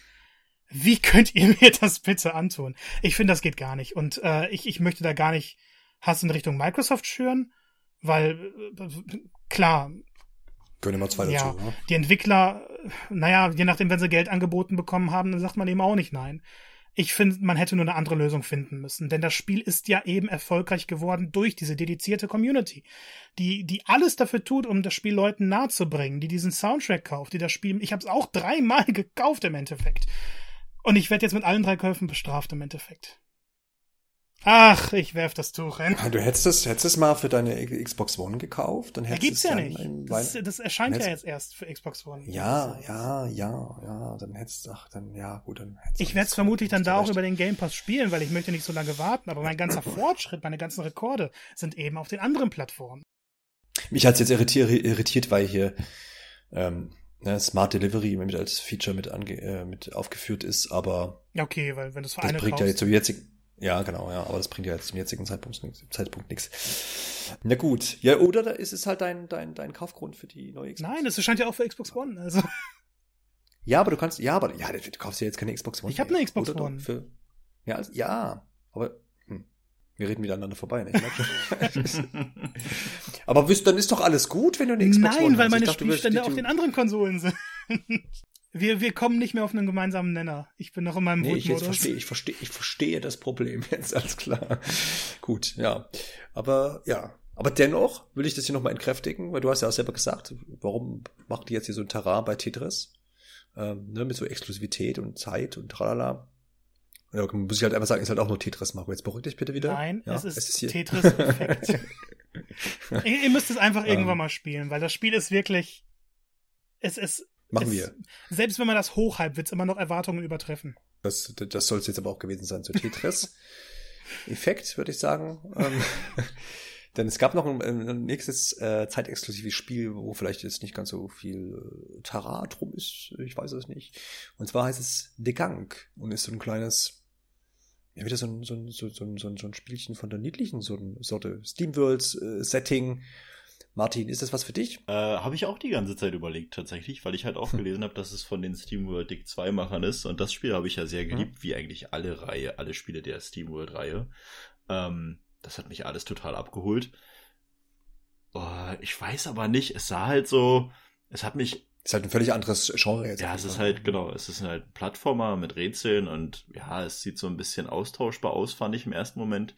Ähm, es hat mich an ein Spiel erinnert, was ich zuletzt auf der Switch gespielt habe, dessen Name mir gerade partout nicht einfällt, wo es halt auch darum ging, so äh, von Alienwesen bestimmte Fähigkeiten zu übernehmen, bestimmte Gliedmaßen zu übernehmen. Äh, an den Grafikstil hat es mich sofort erinnert und dann habe ich so... du Oddworld? Nee, nee, nee, nee, nee. Das war äh, so eine Art ähm, Dungeon Runner, wie auch immer man das nennen so. möchte. Ja, das war, das war ganz nett. Der Grafikstil sah auch damals echt hübsch aus, aber es hatte einfach wenig Identität. So, und das hat mich dann nach zwei Stunden auch direkt wieder davon abgehalten. Und so ein ähnliches Gefühl hatte ich leider jetzt bei dem Spiel auch, wo ich so, okay, wir haben halt auch noch nicht so super viel gesehen. Es sieht auf jeden Fall sehr hübsch aus. Ähm, Einige mögen jetzt meinen, die Proportionen der Figur sehen ein bisschen merkwürdig aus. Da würde ich absolut mitgehen. Ich weiß noch nicht, ob ich da so richtig Bock drauf habe und ich habe auch noch nicht so richtig viel von der Story mitbekommen und da gab es auch, glaube ich, noch gar nicht so viel zu. Ähm, aber das wäre, glaube ich, das, was das Spiel für mich retten würde. Vor, vor der Vergessenheit wäre jetzt vielleicht übertrieben, aber ja, mal schauen, was da noch kommt, wäre so meine Aussage. So, lassen wir es auch stehen. Dann kam ein Spiel, nämlich The Medium, was wir, ähm, Martin, auch Ja. schon im letzten, in der letzten Besprechung von äh, Xbox im Mai schon besprochen hatten. Da waren wir dann beide auf jeden Fall interessiert, meine ich mich Ja. zu erinnern. So ein bisschen abgespaced und man hat hier auch vor allem den großen Aufhänger, dass man in zwei Welten sozusagen simultan äh, spielt und eben als, als namensgebendes Medium dann das, das ganze Ding abreißt. Im Splitscreen Und quasi. das Spiel tatsächlich, genau, tatsächlich auch per Splitscreen das ganze Ding funktioniert. Martin Matler hat jetzt nur ein bisschen mehr gesehen, ne? Als damals. Ja, man hat so ein bisschen mehr diesen Horrorcharakter, den man sich damals zwar schon gedacht hatte, aber nicht so richtig erlebt hatte. Man hat ja immer so gesagt, ja, so Silent Hill orientiert und es sah schon alles sehr gut aus und es sah sehr, sehr dunkel, mystisch und alles aus. Und jetzt hat man halt so ein bisschen gesehen, dieses Stealth-Element und dass man da auch wirklich zwischen zwei verschiedenen Welten sich bewegt, ähm, die halt auch in der einen Welt sehe ich was, was ich in der Realität vielleicht gar nicht sehen kann. Und was steckt da dahinter? Ist das, ist das Realität? Wo hört die Realität auf? Was ist dann in deinem Kopf quasi drin? Und äh, hat mich so ein ums andere Mal doch mit ein bisschen Gänsehaut zurückgelassen, gerade wenn dann die Lautsprecher doch auf sehr laut gestellt waren. Ähm, und ich verspreche mir sehr, sehr viel von dem Spiel und gerade dieser Twist und dann, das ist ja auch so ein bisschen Argument der Rechenleistung, ne, das beides parallel zu berechnen und äh, immer sich hin und her bewegen zu können. Äh, das ist, glaube ich, so ein neues Element, was extrem Spaß machen kann. Ja, vor allem neues Schlagwort, Dual Reality Gameplay, ja, das, das, das hat man auch noch nicht gehört. Also auf jeden Fall mega interessant, finde ich auch. Marco, ist das das? Gefällt dir das auch oder sagst du nur? oh, Jein. Also ich finde, das sieht Nein? genauso, also sieht toll aus und ich kann Martin eigentlich nur beipflichten. Ähm, mein Problem ist aber, dass es eben vom Blooper-Team kommt. Und die sind, finde ich, mittlerweile dafür bekannt, dass sie unglaublich tolle Konzepte vorstellen, dass richtig gute Trailer raushauen und die Spiele dann massiv enttäuschen. Sowohl technisch als auch vom Gameplay her. Ich fand Layers of 4 hatte damals eine tolle Idee und das Spiel hat sich komplett verloren später. Layers of 4 2 hat dieselben Fehler gemacht. Observer ist, ist ein tolles Spiel mit einer tollen Geschichte, aber wahnsinnig trocken, so dass es einen dann irgendwann langweilt. Und zuletzt haben sie Blair Witch rausgehauen, was für mich eine, eine völlige Katastrophe eigentlich war. Von daher bin ich vorsichtig, weil bisher sieht alles toll aus, aber man weiß nicht, wie es sich am Ende spielen wird. Ich würde es denen wünschen, dass sie mal einen richtigen Erfolg haben, aber die letzten Spiele haben das nicht gerade bewiesen. Ja, das ist immer so ein bisschen dann das, äh, der Haken vielleicht bei der Sache, muss man halt gucken. Ich meine, man könnte es natürlich auch beweisen, dass sie das einfach vielleicht dann doch ein bisschen besser Wäre können. super. Ich würde ich würd's Vielleicht ist das jetzt das große, ambitionierte Projekt. das Team ne? ist halt wahnsinnig kreativ, nur sie kriegen es nicht hin, diese Kreativität in ein Spiel umzusetzen. Hm. Ich habe manchmal das Gefühl, sie würden bessere Bücher schreiben. Ich wollte dazu sagen, dass ich ja finde, äh, dass sie mit Blair Witch eher gezeigt haben, dass sie sich im Vergleich zu Layers of 4 verbessert haben. Weil Meinst ich du? fand, ich muss tatsächlich den ersten Layers of 4 Teil fand ich viel besser als den zweiten. Äh, und dachte dann so, wie kann man denn das, was so gut funktioniert hat, jetzt wieder kaputt machen? Mit diesem komischen äh, Gegner, der ihn dann immer verfolgt und man da wegrennen muss in so einer komischen Art und Weise, dass man dauernd gegen irgendwelche Wände rennt. Naja, ich fand den zweiten Teil auf jeden Fall nicht gut. Ähm, und hab dann Blair Witch gespielt und dachte so, okay, es hat immer noch ein, zwei Macken, aber es hat sich schon viel, viel, viel besser gespielt. Von daher ich, fand, war, ich fand, es hat sich deutlich schlechter gespielt tatsächlich. ja, das ist ja witzig. Weil du, weil du immer diese formulierten Elemente hast. Du hast diese leichten Rätsel. Und immer wenn Gegner aufgetaucht haben, war eigentlich klar, okay, du läufst in diese Richtung oder du gehst mit dieser Taschenlampe hinterher. Und das fand ich, hat die Stimmung komplett getötet. Vielleicht war das auch so, dass ich das vom, von dem Team einfach schon so erwartet hatte und dachte, okay, aber sie setzen es diesmal wenigstens besser um. Ich fand es einfach von der, also vom, beim zweiten Teil von Layers of 4 wusstest du, okay, jetzt läuft es wieder so und so ab und das wusste ich bei Blair Witch auch. Aber ich fand einfach, dass, dass sie gesagt haben, okay, die Leute wissen, was sie bei uns kriegen, mehr oder weniger, aber jetzt setzen wir es wenigstens so um, dass es auch funktioniert. So, und das Ah, war dann, ich- bin da manchmal ein bisschen anspruchslos vielleicht, aber dann denke ich mir, okay, wenn sie das jetzt geschafft haben, dann ist das ja schon mal eine Verbesserung. Ja, da bin ich dann so ein bisschen der Lehrer und sage, ach, guck mal, er hat sich doch schon von einer, von einer 3, von einer 3 minus auf eine 3 plus verbessert. Also für mich ist halt Blair Witch das schlechteste Spiel von denen gewesen. Ich fand Layers of 4 2 auch nicht gut, aber immer noch besser als Blair Witch. Aber ich glaube, das ist einfach Meinungsverschiedenheit. Ja, ja. Und es ist ja schön, dass es, dass es halt eben kein Spiel gibt, bei dem alle sagen, war eine Katastrophe, sondern dass man dann eben sagen kann, naja, man muss es auch ein bisschen anders betrachten. Und vielleicht bin ich dann einfach nicht die Spielgruppe für dieses Studio. So Die wie Death Zielgruppe. Stranding zum Beispiel. Nächstes Spiel. Fantasy Star Online 2 New Genesis. Fantasy, Fantasy Star Online 2 äh, gibt's ja schon, schon äh, 2000, da gibt's schon eine Weile, ja doch, auf jeden Fall. ja. Deutliche Weile, genau. Und jetzt ist hier New Genesis im Raum und weiß zumindest nur, dass es dann 2021 erscheinen soll. Mehr wurde dazu auch nicht gesagt. Es ist, glaube ich, nicht so richtig klar, was jetzt da noch alles dazu kommen soll. Auf der einen Seite liest man irgendwie, es ist ein komplettes Rework des Spiels. Und äh, ist, ist auch das, worum man sich jetzt hier dran festhalten kann. Marco, das ist so ein bisschen das, was sie damals mit Final Fantasy XIV gemacht haben. Nur dass Fantasy Star Online 2 von Anfang an ein besseres Spiel war.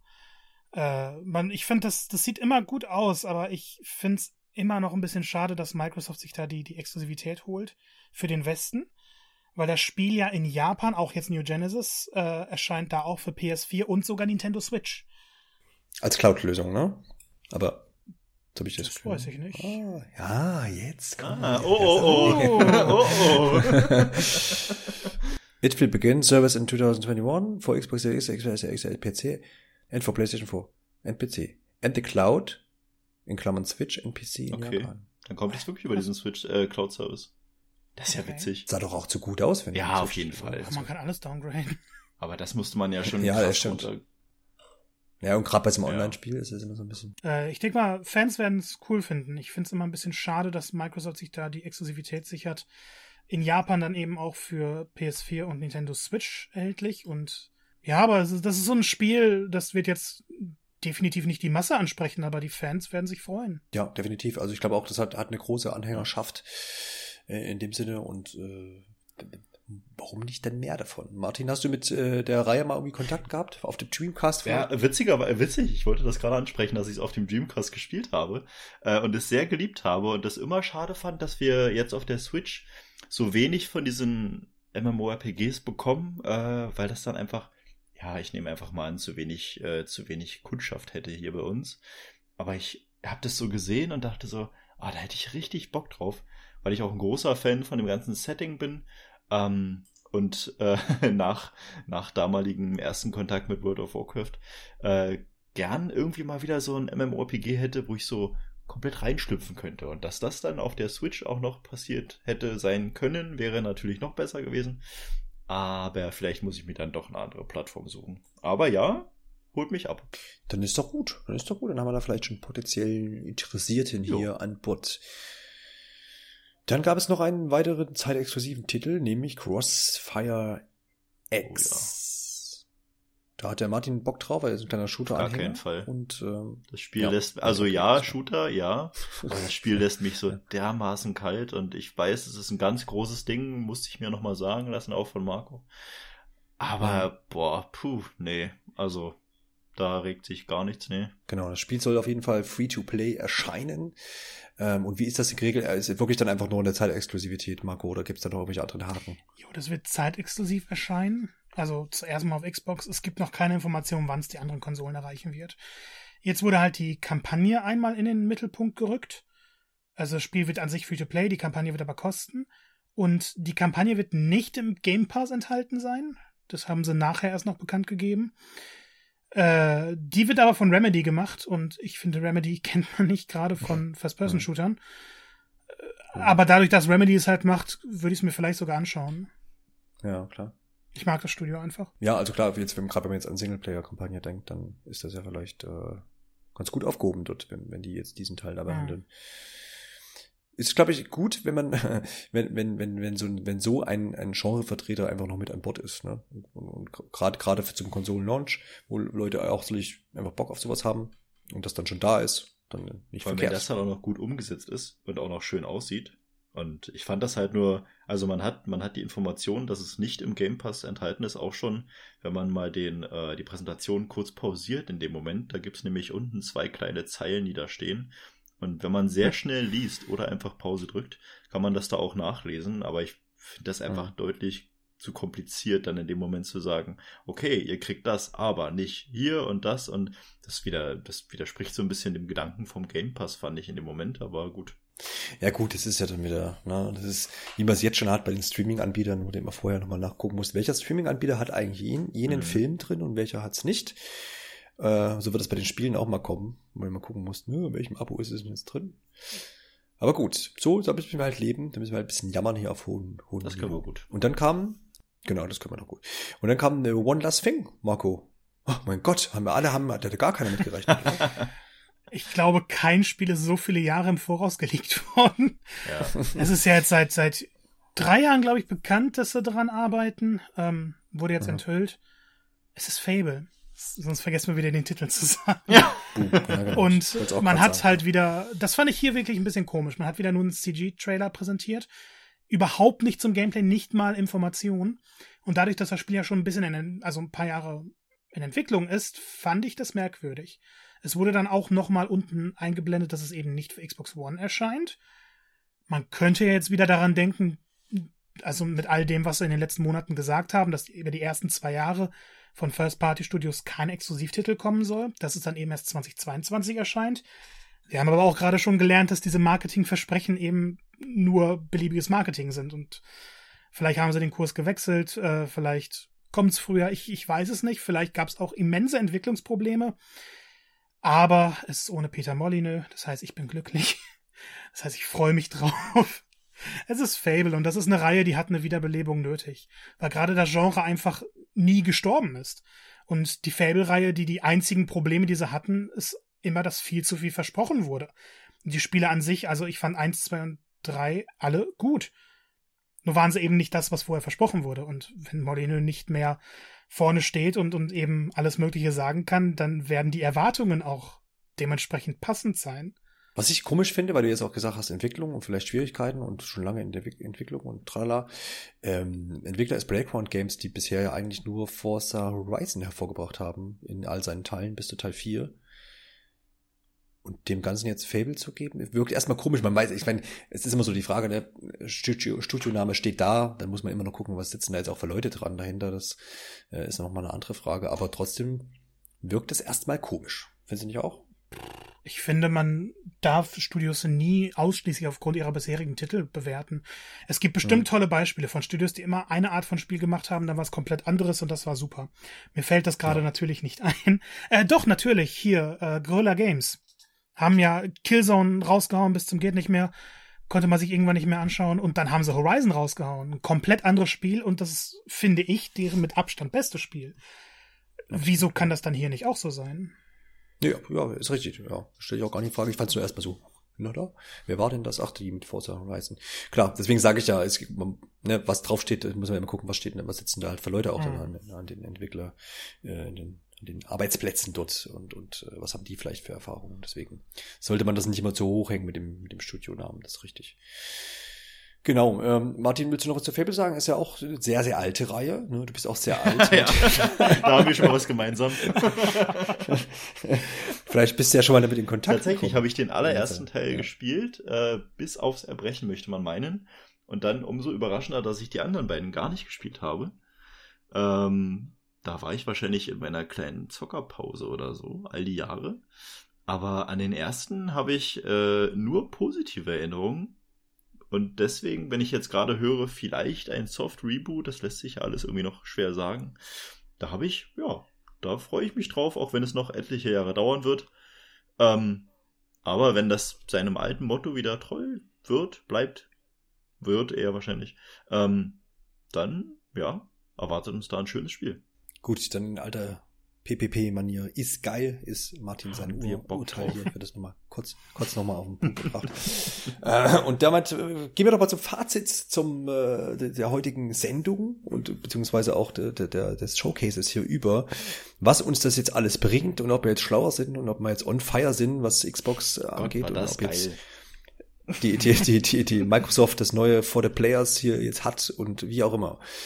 Schauen wir mal wo fangen wir an? Also ich glaube, es ist ein guter Punkt anzusetzen äh, am Game Pass einfach, weil wir haben in den letzten Episoden immer wieder, wenn wir darüber gesprochen haben, Xbox, Microsoft, PlayStation, wie geht's denn jetzt nun weiter und wir hatten jetzt hier die Nase von, ähm, haben wir immer wieder dieses, dieses Game Pass Argument gezogen und das kann man hier vielleicht auch ziehen. Zumindest kann man jetzt äh, vielleicht das Fazit beziehungsweise Diskussion hier dran aufhängen.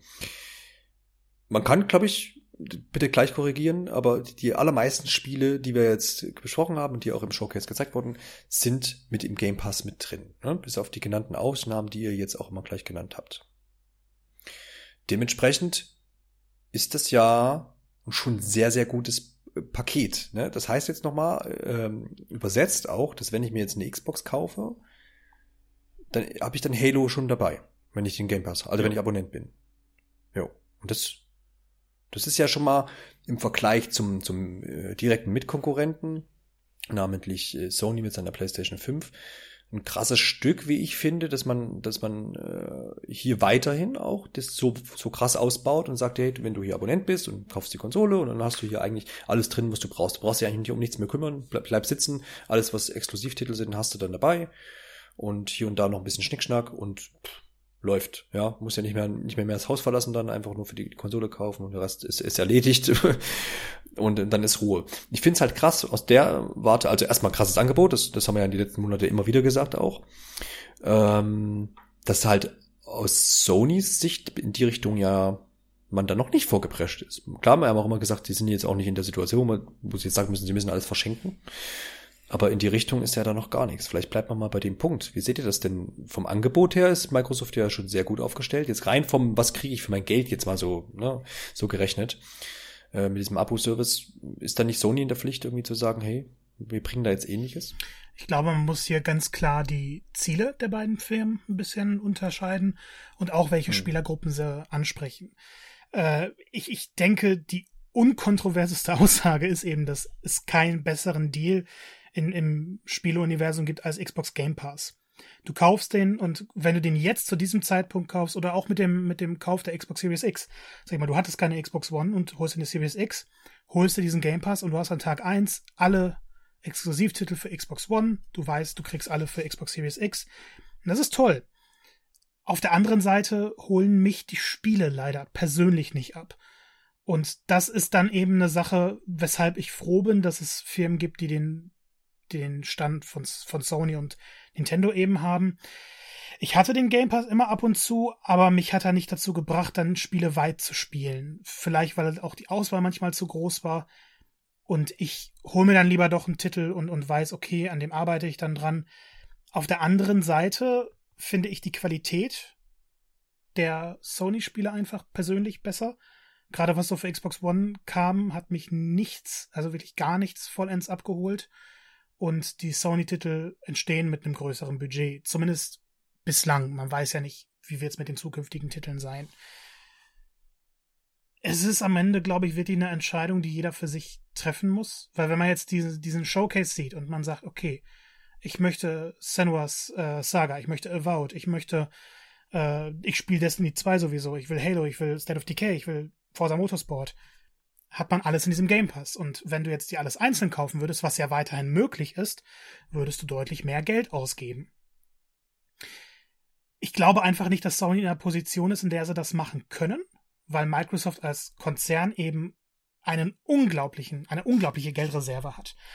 Und sie standen während der letzten Generation an dem Punkt, steigen wir aus dem Geschäft aus, weil die Xbox One ein doch schon ziemlich großer Flop war jetzt besonders vor der Xbox One X Zeit. Da hat sich ja alles ein bisschen geändert. Aber davor dachten sie, okay, wir gehen raus oder wir versuchen was anderes. Und dieses andere hat sich bisher noch nicht ausgezahlt, weil der Xbox Game Pass keinen Profit macht. Die stehen deswegen, also diese Abteilung immer noch im Minus. Die nächsten Jahre werden es dann ergeben und wenn sie in den, in den Plus kommen, was ja durchaus wahrscheinlich ist, weil sie eben auch sagen, Xbox Game Pass ist nicht mehr nur für die Konsole da, sondern auch für den PC, auch fürs, also hier xCloud kommt ja auch bald, dass du es aufs Handy so, so spielen kannst. Sagen sie vielleicht, wir wollen rausgehen. Und Sony ist da konservativer. Und natürlich ist es für den Endkonsumenten erstmal schlechter, weil man mehr Geld bezahlen muss, um Spiele zu spielen. Ich versuche jetzt gerade ein Argument für Sony zu finden. Das ist gar nicht so einfach. ähm, das sind die Exklusivtitel. Ja, also. das Problem ist, dass wir keinen Einblick haben in, wie es im Endeffekt läuft. Weil, wie gesagt, das Budget bei Sony-Spielen ist größer. Bei Microsoft ist es vielleicht aktuell nicht möglich. Andersrum für den Konsumenten, für den Spieler, zumindest aktuell, man weiß ja auch nicht, wie es in der Zukunft aussehen wird, ist der Game Pass natürlich die perfekte Lösung. Also man kann sich nichts Besseres wünschen. Es kann natürlich schief gehen wie bei Apple. Mhm. Ist halt auch so die große Frage, wie, wie entwickelt sich das Game Pass-Ding und wie viel Third Party kriegen sie da oder kriegen sie damit rein? Oder, es ist ja schon oder, einiges ja, dabei, ein, auch von großen ja, eben, ja, ja, ja, ja, eben, eben ist, das stimmt, ja, das, das, das ist schon ganz schön überwältigend. Und so wie du das jetzt argumentiert hast, äh, konnte ich das auch vollkommen nachvollziehen. Aber bevor ich jetzt nochmal darauf eingehe, Martin, hast du eine andere Sichtweise oder siehst du es ähnlich? Ein bisschen aus beidem, weil ich glaube einfach, dass man schon sagen muss, dass man ja, wie soll ich es am besten sagen? Beim Game Pass hat man das Gefühl, man bekommt sehr viel. Wenn man aber ein Spiel für die PS5 oder PS4 jetzt auch kauft, hat man immer das Gefühl, man bekommt ein bisschen was hochwertigeres, weil dadurch, dass man den Game Pass quasi so wie diese Flatrate bezahlt und ich kann jetzt hier zocken, was ich möchte, ist das für mich so, nicht, dass das Spiel schlechter ist, aber es wertet es schon ein bisschen runter, einfach weil ich das Gefühl habe, naja, ich krieg das ja jetzt in so einem Abo, so. Das ist einfach bei mir persönlich noch eine Denkweise, die sich einfach verändern muss. Ähm, ich persönlich würde sogar sagen, dass mich die meisten PS4 oder PS5-Titel gar nicht so krass abholen, aber ich habe dennoch exakt das gerade beschriebene Gefühl, und das ist total verwunderlich eigentlich, weil es kein Argument gibt, warum diese Spiele jetzt besser sein sollten als die anderen. Ähm, und das ist halt auch das, was, was beide Präsentationen für mich so ein bisschen ausgemacht hat. Nach, nachdem man jetzt quasi so die, die, äh, die großen Titel, sage ich jetzt mal, die bisher angekündigt wurden, beider Seiten gehört hat, bin ich jetzt auf gar keinen Fall in der Lage zu sagen, ich würde mir jetzt die oder die Konsole holen. Und davor hatte ich noch so eine leichte Ahnung und dachte, ah ja, ja, wenn das kommt und das kommt, dann auf jeden Fall die andere. Momentan, ähm, nach allen Präsentationen, die jetzt liefen, muss ich sagen, bin ich zufrieden, einen PC zu haben, weil da kriege ich die ganzen, äh, die ganzen Microsoft-Titel quasi. Ähm, und außer, außer Demon's Souls, sage ich jetzt mal so, gibt's eigentlich nichts, was mich für die PS5 äh, so abgeholt hätte. Und hm. das ist so ein bisschen mein, mein Punkt an der ganzen Sache, dass da so viel in Entwicklung und das wird ein tolles Spiel. Ja, das, das wird alles schön und das kann doch alles toll werden. Aber so richtig, jetzt mal, also Halo Infinite war so das erste Mal, wo ich dachte, cool, das sieht schön aus, das ist auch in, in greifbarer Nähe. Das äh, ist jetzt vielleicht nicht das High-End grafische Feuerwerk, was alle erwartet haben nach der Marketingkampagne. Aber das ist zum ersten Mal, wo ich denke, das ist das, was mich also in der neuen Konsole erwartet. Toll, endlich habe ich mal ein Bild vor Augen. Und da finde ich einfach das Marketing beider Seiten jetzt, es mag auch der Situation geschuldet sein, in der wir alle stecken, aber irgendwie schwierig. Also zu, zu keinem Konsolenstart habe ich mich so wenig auf die beiden Konsolen an sich gefreut. Auf die neuen Spiele, ja, immer. Ähm, aber auf eine separate Konsole, wo ich jetzt sagen würde, deswegen, abgesehen jetzt von Halo, hole ich mir jetzt die oder die Konsole. Ähm, weiß ich nicht. Da. Das ist, das ist so toll, weil es bei mir exakt das Gegenteil war. Ich habe mich noch nie so sehr auf einen Konsolen-Launch gefreut wie diesmal. warum, warum, dann erzähl doch mal, warum, warum jetzt, also du ver, versteifst dich ja wahrscheinlich auf die PlayStation 5. Das können wir weiterhin so festhalten, denke ich. Und was heißt versteift, das klingt so negativ. Du hast dich festgelegt einfach. Ja. Ähm, und aber was ist das Argument dafür? Spiele. Das wäre jetzt wirklich die Spiele. interessant. Es ist am Ende. Aber die, die, also ich muss sagen, am, am aber die sind ja noch nicht da und die sind auch, nicht, auch, nicht, sind auch noch nicht angekündigt. Ja, doch. Also bis auf ja, bis auf Horizon. Ich wollte, ich wollte gerade sagen, möchtest du jetzt Also ein kleines, ein kleines viereinhalbstündiges ja. Spider-Man. Auf viereinhalb Stunden noch nicht. Aber das, das für eine, für eine ganze Konsole. Ja. Ja. Also Spider-Man für PS4 ist, finde ich, das ist kein Spiel, dem ich eine 10 von 10 gegeben habe. Aber für mich persönlich ist es dass das Spider-Man für PS4 verkörpert alles, wieso ich Videospiele mag. Es hat eine tolle Geschichte, es hat okay Missionen, aber vor allem hat es ein, ein Gefühl, wenn du es spielst. Ich merke es gerade bei Open-World-Spielen. Ich erledige immer meine Aufgaben. Ich gehe, also jetzt letztens Ghost of Tsushima. Ist ein wunderbares Spiel. Hat für mich aber gegen Ende eben das Problem, dass ich nicht mehr in diese Welt eingetaucht bin, so wie vorher, sondern dass ich meine Aufgaben erledige. Und dass ich dann denke, okay, ich gehe durch diese Welt jetzt nur, weil ich diese Aufgaben erledigen möchte. Spider-Man hat an sich keine großartig interessante Welt. Du hast deine, dein New York und das war's. Und trotzdem gehe ich da manchmal ganz gerne und wenn ich jetzt sage, ich möchte ein Spiel weiterspielen, sage ich dann doch, okay, lass ich vielleicht und ich schwinge jetzt einfach mal 20 Minuten durch diese Stadt, weil das Gameplay einfach so gut ist. Und es hat für mich kein anderes Spiel bisher geschafft.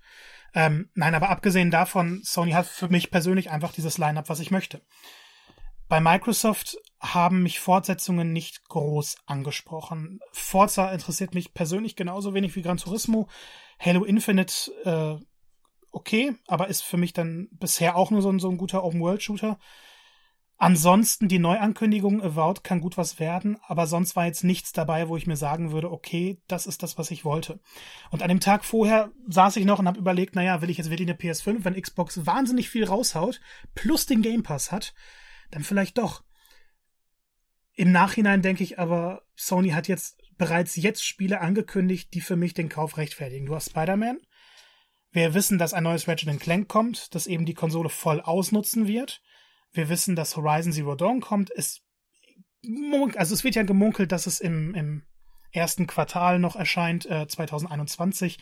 Man weiß nicht, wie es im Endeffekt aussehen wird. Wir müssen den August abwarten. Aber diese Spiele, obwohl es jetzt nicht sonderlich viele sind, rechtfertigen für mich einen Konsolenkauf. Und das ist diese, diese Macht der Sony-Spiele vielleicht, dass, dass wenn die dich ansprechen, es gibt ja genug Leute, die diese Spiele nicht mögen, die auch Horizon nicht mögen. Aber wenn dich Horizon anspricht, dann weißt du, okay, du willst den zweiten Teil spielen. Und das kannst du nur auf der PS5 spielen. Und dann gibt's noch die ganzen anderen Reihen. Wir wissen, dass God of War 2 kommen wird. Wir wissen, dass eigentlich alle großen PS4-Spiele eine Fortsetzung erhalten werden. Die kannst du nur auf der PS5 spielen. Aber kannst du, die Frage, die ich mir halt stelle, ich kann das alles nachvollziehen, ich bin da auch voll bei dir, ich habe auch Bock auf die Exklusivtitel und dergleichen.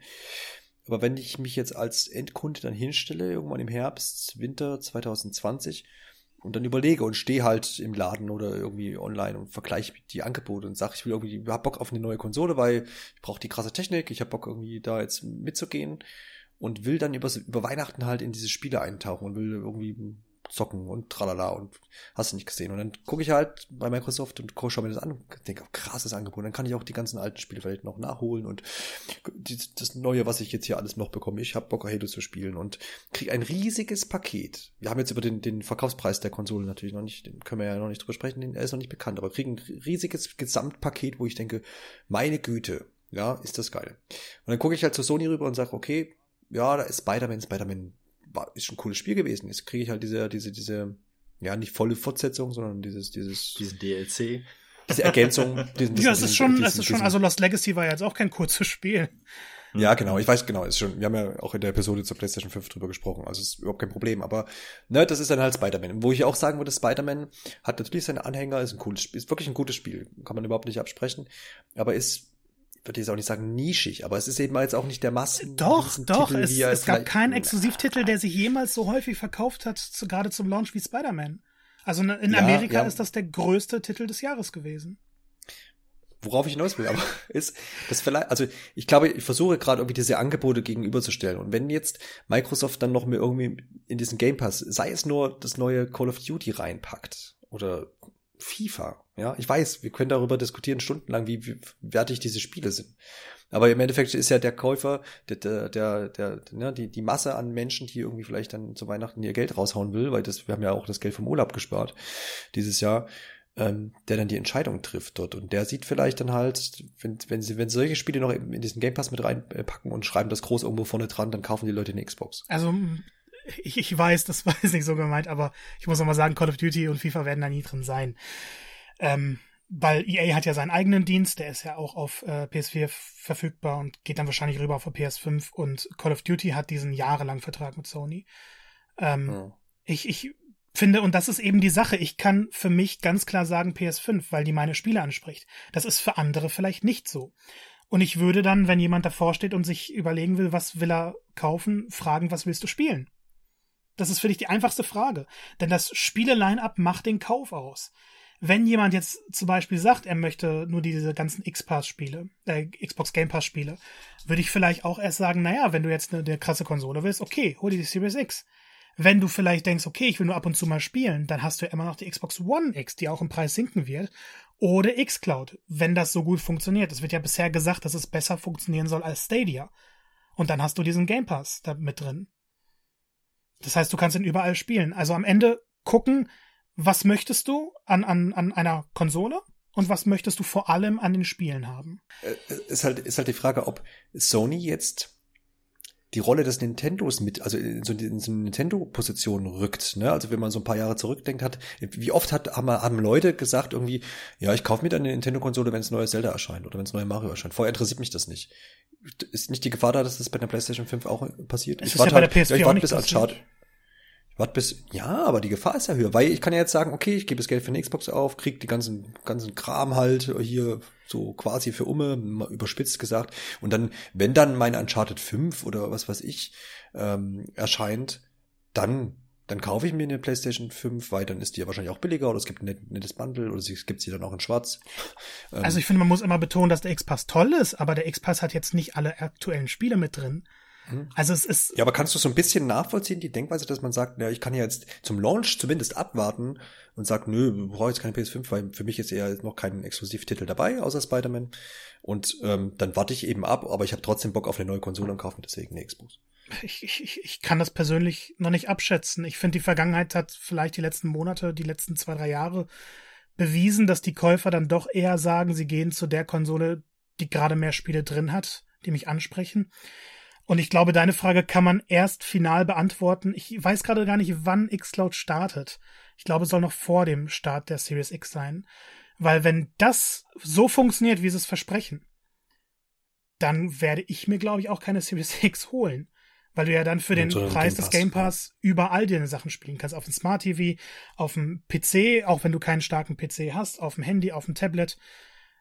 Wenn xCloud jetzt nicht gut funktioniert, dann natürlich. Dann kannst du da vorstellen und dir denken, okay, ich habe jetzt den, den Kauf, ich kann mir, weil ich ein riesiger Spider-Man-Fan bin, mir die PS5 jetzt holen. Oder ich hole mir jetzt die Xbox Series X. Du hast ein riesiges äh, Line-up, wenn du dir den Game Pass auch nur für einen Monat holst. Und kann mir dann später die PS5 holen. Also da, da kann ich schon nachvollziehen. Aber ich muss halt immer wieder sagen, für mich fällt es da schwer, in eine andere Rolle reinzugehen, weil für mich Horizon und Spider-Man zwei der besten Spiele aller Zeiten sind. Mhm. Gut, Martin, jetzt aber, was du schaffst schon mit den äh, Hufen. Ich muss ja auch nicht alles wiederholen, was jetzt gesagt wurde.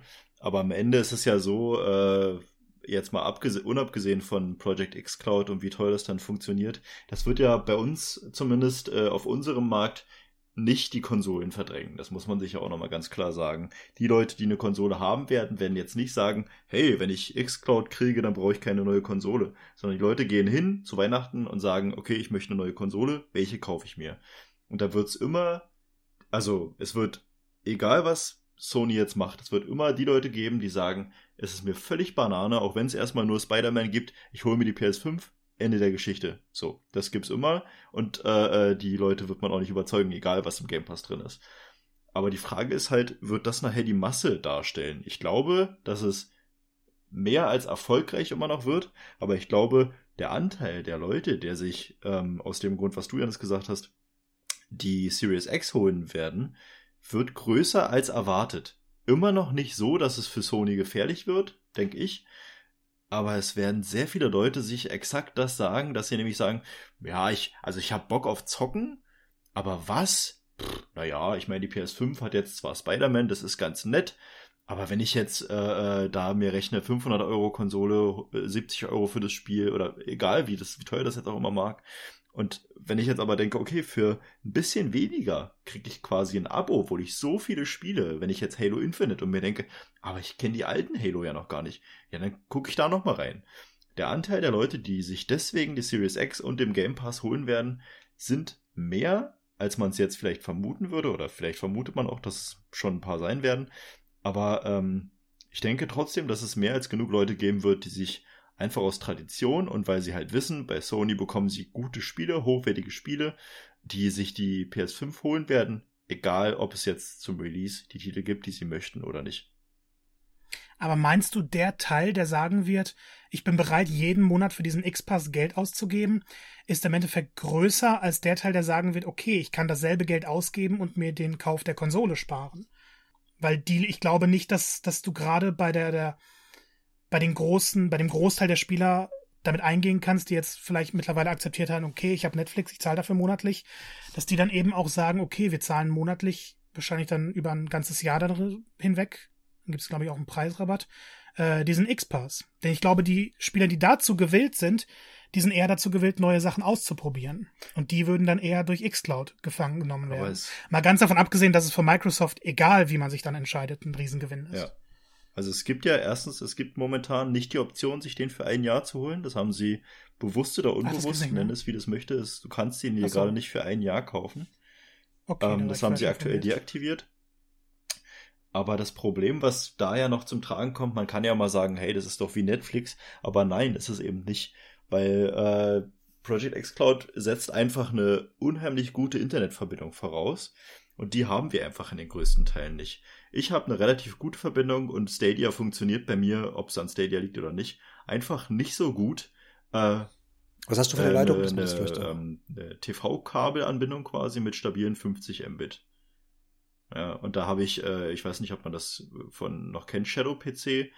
Ähm, das habe ich Anfang letzten Jahres, glaube ich, getestet mal. Da hatte ich noch eine halb so schnelle Leitung und das hat wesentlich besser funktioniert mit der alten Leitung, als Stadia jetzt mit meiner größeren Leitung funktioniert. Ähm, und wenn ich dann von Freunden höre, die quasi nicht mal so eine stabile Leitung haben, weil einfach das da nicht gegeben ist oder weil die Leitungen zu alt sind oder was auch immer, ähm, dann probieren die das und sagen, ach ja, aber wenn ich jetzt hier ruckeln und alles, dann hole ich mir lieber die Konsole und zahle dafür das Abo und bin dann damit zufriedener. Ob das wirklich am Ende so ist oder wie auch immer, ich bin kein äh, Datenanalyst dafür, aber ich kann mir schon vorstellen, dass es, dass es einfach genug Leute gibt, die dieses Angebot von Microsoft dann nutzen werden, einfach weil sie sich dann weniger Gedanken machen müssen. Sie haben die Konsole, sie haben den Game Pass, sie zahlen dafür ein bestimmtes Geld pro Monat, was jetzt auf den Monat gerechnet muss man ja auch mal sagen, da sagen auch viele, okay, auf den Monat gerechnet ist es nicht viel, dann mache ich das.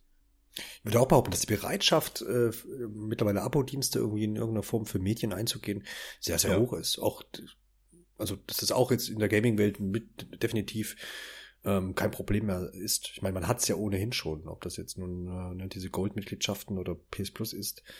Ähm, denke auch, dass die Bereitschaft da, da, da, da dabei ist. Und dann muss man halt auch wieder sehen, was für Päckchen werden denn geschnürt dann. Ja, ich meine, natürlich kriegst du zum Weihnachtsgeschenk mal mindestens drei Monate Game Pass geschenkt. mindestens. ja, Game Pass ist ja auch wahnsinnig auf dem Angebot. Das kommt, glaube ich, genau. auch noch dazu. Und äh, ich, ich, ich weiß nicht, ob Sony wirklich in der Position ist. Also ich würde behaupten, dass die irgendwas in die Richtung schon noch schnüren müssen, weil die können sich das ja nicht, nicht, hinstellen und sagen, wir machen hier einen völlig einer Sony hat das Geld nicht. Also darfst genau, nicht unterschätzen, genau. wie viel Geld Microsoft da reinpumpt. Sony könnte da niemals du, mithalten. Nee, ich sag nicht im gleichwertig, aber ich finde, sie müssen irgendetwas, wie man das denn verpackt und was man damit tut und auf welche Weise, aber Meinst du, sie werden einfach bei einem PlayStation Plus regulär? Äh, wir, wir, wir, äh, also es gibt ja PlayStation Now und wenn das Angebot von PlayStation Now besser sein könnte, dann wäre es besser.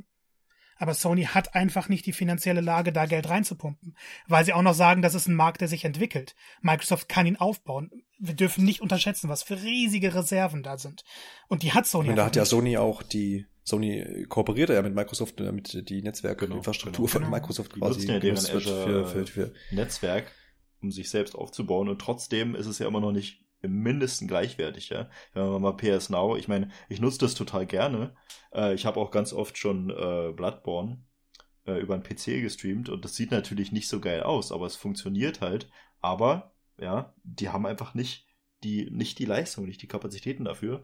Und dazu ist ja Sony auch noch, die sagen halt, das ist jetzt ein Markt, der existiert, das wissen wir. Aber die haben dieses Selbstbewusstsein, dass sie sagen, okay, aber es funktioniert doch. Und die Leute werden uns trotzdem kaufen. Und ich glaube, da ist so eine, so eine gewisse Selbstsicherheit, dass die jetzt da nicht äh, zum Weihnachtsgeschäft plötzlich mit irgendeinem großen Online-Angebot aufwarten werden. Ich glaube nicht mal, dass das diese Selbstsicherheit ist, sondern sie, sie wissen, dass es nicht können und geben sich deshalb selbstsicher. Aber bei Sony sitzen sie sicher nicht und sagen sich jetzt, okay, Game Pass ist uns eigentlich egal. Nee, das bestimmt nicht. Ähm, was ich noch wegen der Verbindung ganz lustig fand, gerade Stadia läuft bei mir ziemlich perfekt. Mhm. PlayStation Now kann ich vergessen. Also PlayStation 3 Spiele brauche ich gar nicht ist probieren, ja weil so nach einer Minute abbrechen. das läuft bei mir überhaupt nicht. Deshalb bin ich ganz froh, dass sie mittlerweile dann auch gesagt haben, hey, PS4-Titel könnt ihr euch runterladen. Dann steht am Ende wahrscheinlich jetzt nur noch äh, halt dieser, dieser Verkaufspreis, der ja, den man vielleicht auch an anderer Stelle einfach nochmal diskutieren, wenn er dann raus ist oder wenn es wenn es jetzt irgendwie nochmal anbietet, würde ich sagen. Ähm, weil da hängt ja dann auch nochmal ein bisschen was dran, aber ich würde auch, würde zumindest Stand jetzt behaupten, dass der nicht sich immens unterscheiden wird, vermutlich. Mm. Beziehungsweise man dann da auch wieder dann argumentiert, ne? Also vielleicht kommt Sony, okay, wir, wir, wir gehen doch rein, ich merke schon. Vielleicht kommt Sony halt mit den fünf, vielleicht kommt Sony, Sony halt dann doch mit den, ne, mit den 500, 450 Euro, ich 500 Euro. Und ähm, da ja die Xbox die leistungsfähigste Konsole der Welt ist, mag die vielleicht dann mehr kosten, aber du hast natürlich den Game Pass exklusiv für, für ein halbes Jahr mit drin oder so, keine Ahnung, ich weiß es nicht. Ich aber denke, der Kaufpreis wird einer der wichtigsten Faktoren sein. Wir dürfen ja auch nicht vergessen, ähm, wenn du in einem Ökosystem drin bist, egal ob es bei Handys oder bei Konsolen, der Otto-Normalverbraucher wird dieses System nicht wechseln. Wenn du dir einmal ein iPhone geholt hast, passiert es bei relativ wenigen Leuten, dass sie dann auf Android wechseln, umgekehrt. Und genau das ist tatsächlich in der letzten Konsolengeneration passiert. Viele haben von der, äh, von der Xbox 360, die war ja eine lange Zeit die Konsole, die sich besser verkauft hat und wurde erst gegen Ende von der PS3 überholt. Äh, viele hatten eine Xbox 360 und haben dann auf die PS4 gewechselt. Weil die Xbox One nicht nur eine technisch schwächere Konsole war, die Xbox One S mittlerweile, ähm, sondern auch die teurere Konsole. Und du hattest Kinect noch dabei, also da ist ja der, der Super-GAU, da ist ja alles schief gelaufen. Und davon konnte Sony profitieren. Dazu hatten sie direkt von Anfang an mehr Spieler und konnten dann das Geld in die Spiele reinpumpen, um diese riesigen Blockbuster rauszuholen. Und diesen Idiotenvorteil, den gibt es diesmal nicht, weil Xbox sich stark aufstellt und Sony sich stark aufstellt. Und ich glaube, das wird eines der interessantesten Kaufverhaltensexperimente, die es in der Spielindustrie gab. Wer wird in seinem Ökosystem bleiben?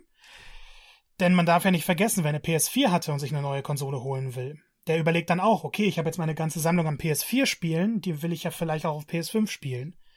Andersrum kann man natürlich dann auch sagen, okay, ich hatte jetzt eine PS4, ich habe aber alle Xbox One-Titel verpasst, die kann ich mir jetzt auf der Series X nachholen. Also wer ist bereit zu wechseln, um dann vielleicht einen größeren Vorteil zu haben? Wer ist bereit, in seinem Ökosystem zu bleiben, damit eben die ganzen Sachen, in die man Zeit und Geld investiert hat, nicht auf einmal wertlos werden?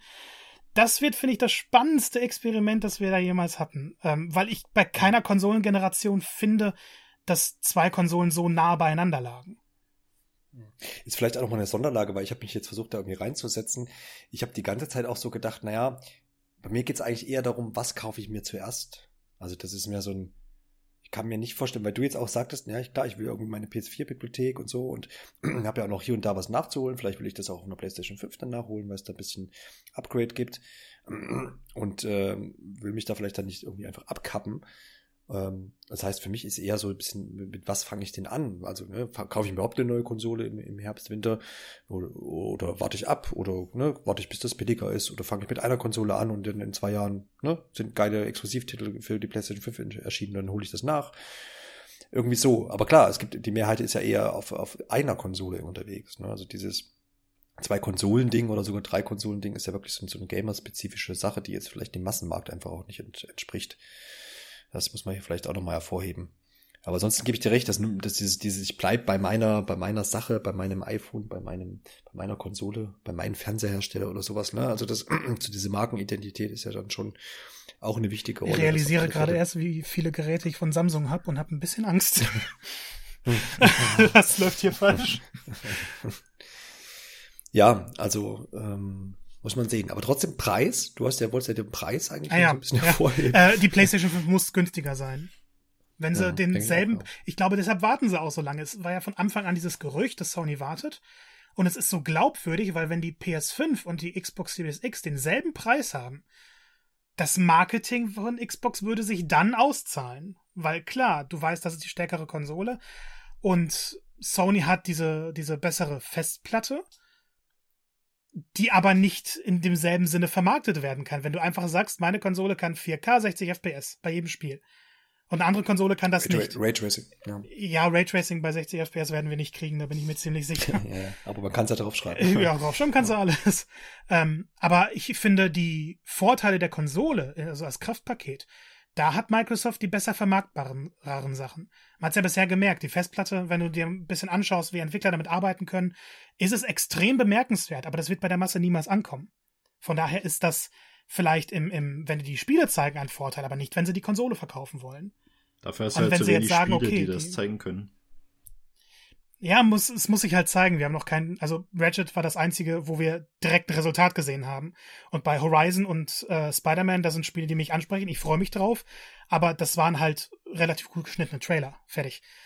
Ähm, nein, also die, die PS5 muss günstiger sein. Sonst werden, und sie wird ja, die digitale Version wird ja günstiger sein. Aber dann hast du wieder das Problem, dass du deine physischen Spiele nicht abspielen kannst. Also, abwarten. Ich, ich finde, der Preis da wird's, da wird's kein irgendwie kein kein Workaround-Angebot irgendwie nope. geben, dass man sagt, man liest die irgendwie CD auf dem alten Account ein oder nope, so. Nope, das wird nicht. nicht funktionieren. Ja. Sonst könntest du ja auch die Spiele ja, einfach genau. leihen und es würde das System kaputt machen. Ich glaube, es gibt einfach keine Lösung, was das angeht. Also ich habe die Befürchtung, und, dass sie sagen werden, die PS5 mit Laufwerk ist schon teurer oder oder genauso teuer wie die Series X. Äh, und dass sie dann halt sagen werden, aber die so. Digital Edition äh, ist günstiger und ich glaube, das wäre keine gute Entscheidung, aber ich habe so das Gefühl, dass das so kommt. Ich glaube nicht, weil die Xbox Series X, das ist bekannt, in der Produktion teuer, äh, teurer ist als die PS5. Mhm. Das heißt, also ich glaube auf gar keinen Fall, dass Microsoft mit Verlust verkaufen wird. Ich, ich bin äh, natürlich kann ich es nicht klar sagen, aber ich denke nicht, weil sie eben den X-Pass, äh, Game Pass mit Verlust an den Markt bringen. Und dann wollen sie jetzt in der Konsole nicht dasselbe machen, sondern das dadurch ein bisschen ausgleichen erstmal für diese Phase. Mhm. Ich glaube aber, dass die PS5 unter Wert verkauft wird. Wird sich natürlich auch erst noch beweisen, weil die PS5 diesen Preis braucht. Weil dieser Preis für viele dann eben eine große Entscheidung zum Launch sein wird. Das Gehäuse bei der PS5 wird ja wahrscheinlich in der Produktion nichts kosten, weil das ja dieser äh, alte WLAN-Router genau. ist. Ich genau. Ich weiß gar nicht, ist da was über Material oder so schon bekannt? Äh, nee, also nee, also nicht, dass ich wüsste. Ich habe mich aber auch nicht dahingehend informiert. Entschuldigung, dass ich deinen Witz wieder kaputt gemacht habe. Ja, Entschuldigung. ja, genau. Also ich glaube, wir hatten also, noch nie so viele Memes bei einer Konsole. Ja, ja. Bei zwei Konsolen, Xbox ja genauso. Da gab es wirklich witzige Bilder. Ich bin ja immer es ist schwer aus der Reserve äh, hervorzulocken, was Memes angeht und ich immer denke so, ha, ha, ha, ha, ha. Aber da gab es wirklich lustige Bilder. Ähm, also ich find's ja, Du hast ja vorhin gesagt, du hast dich noch nie auf einen, so doll auf einen Konsolenlaunch äh, gefreut. Ich finde, ich gebe dir da recht, aber aufgrund einfach dieses, dieses Rennens aktuell und dieser, dieser, dieses Hin und Her und wer hat das bessere Angebot und wer macht was, das ist einfach wirklich spannend und das finde, das trägt uns auch über diese, diese E3-lose, fragmentierte Showcase-Events-Zeit, in der wir gerade so sind. Und ich finde es gut, dass jetzt äh, beide Konsolenhersteller so dann jetzt irgendwie aufgestellt sind und man sich jetzt, wie wir es auch gerade getan haben, so seine Gedanken machen kann. Und äh, weiterhin eben spannend, wie das dann im Herbst ausgeht. Stell dir jetzt bitte einmal vor, dass wir eine Direct in zwei Wochen kriegen und Nintendo da seine Switch Pro ankündigt, ha, die im Dezember erscheint. Wir hätten, ja, wir hätten ja, eine genau. Apokalypse, die ich gerne sehen oh, möchte. Das wäre toll, das wäre toll. Da würden sie sogar mich von Spider-Man wegkriegen, also. Oder halt einfach nur das Nintendo 64 Mini. Das wäre wär das wär auch, auch nah Das Lego Nintendo 64 Mini, bitte. ja, ja, ja. Ja, schauen wir mal. Ich denke mal, Martin, wenn du jetzt nicht nee, noch nee, auch nee, irgendwie noch eine Kaufberatung hinzuschalten willst, dann machen wir den Sack an dieser Stelle zu. Um noch zwei letzte Worte zum Showcase äh, allgemein zu, zu formulieren. Ich fand, das war insgesamt eigentlich eine ganz gute runde Sache. Ich denke, wir haben herausgearbeitet, wo jetzt die Eckpunkte waren, was gefehlt hat und was aber vielleicht auch schon gut mit drinne war. Dementsprechend würde ich sagen, klinken wir uns aus und hören uns dann in einer der nächsten Episoden wieder. Auf Wiedersehen. Ja, tschüss. Bis zum nächsten Mal.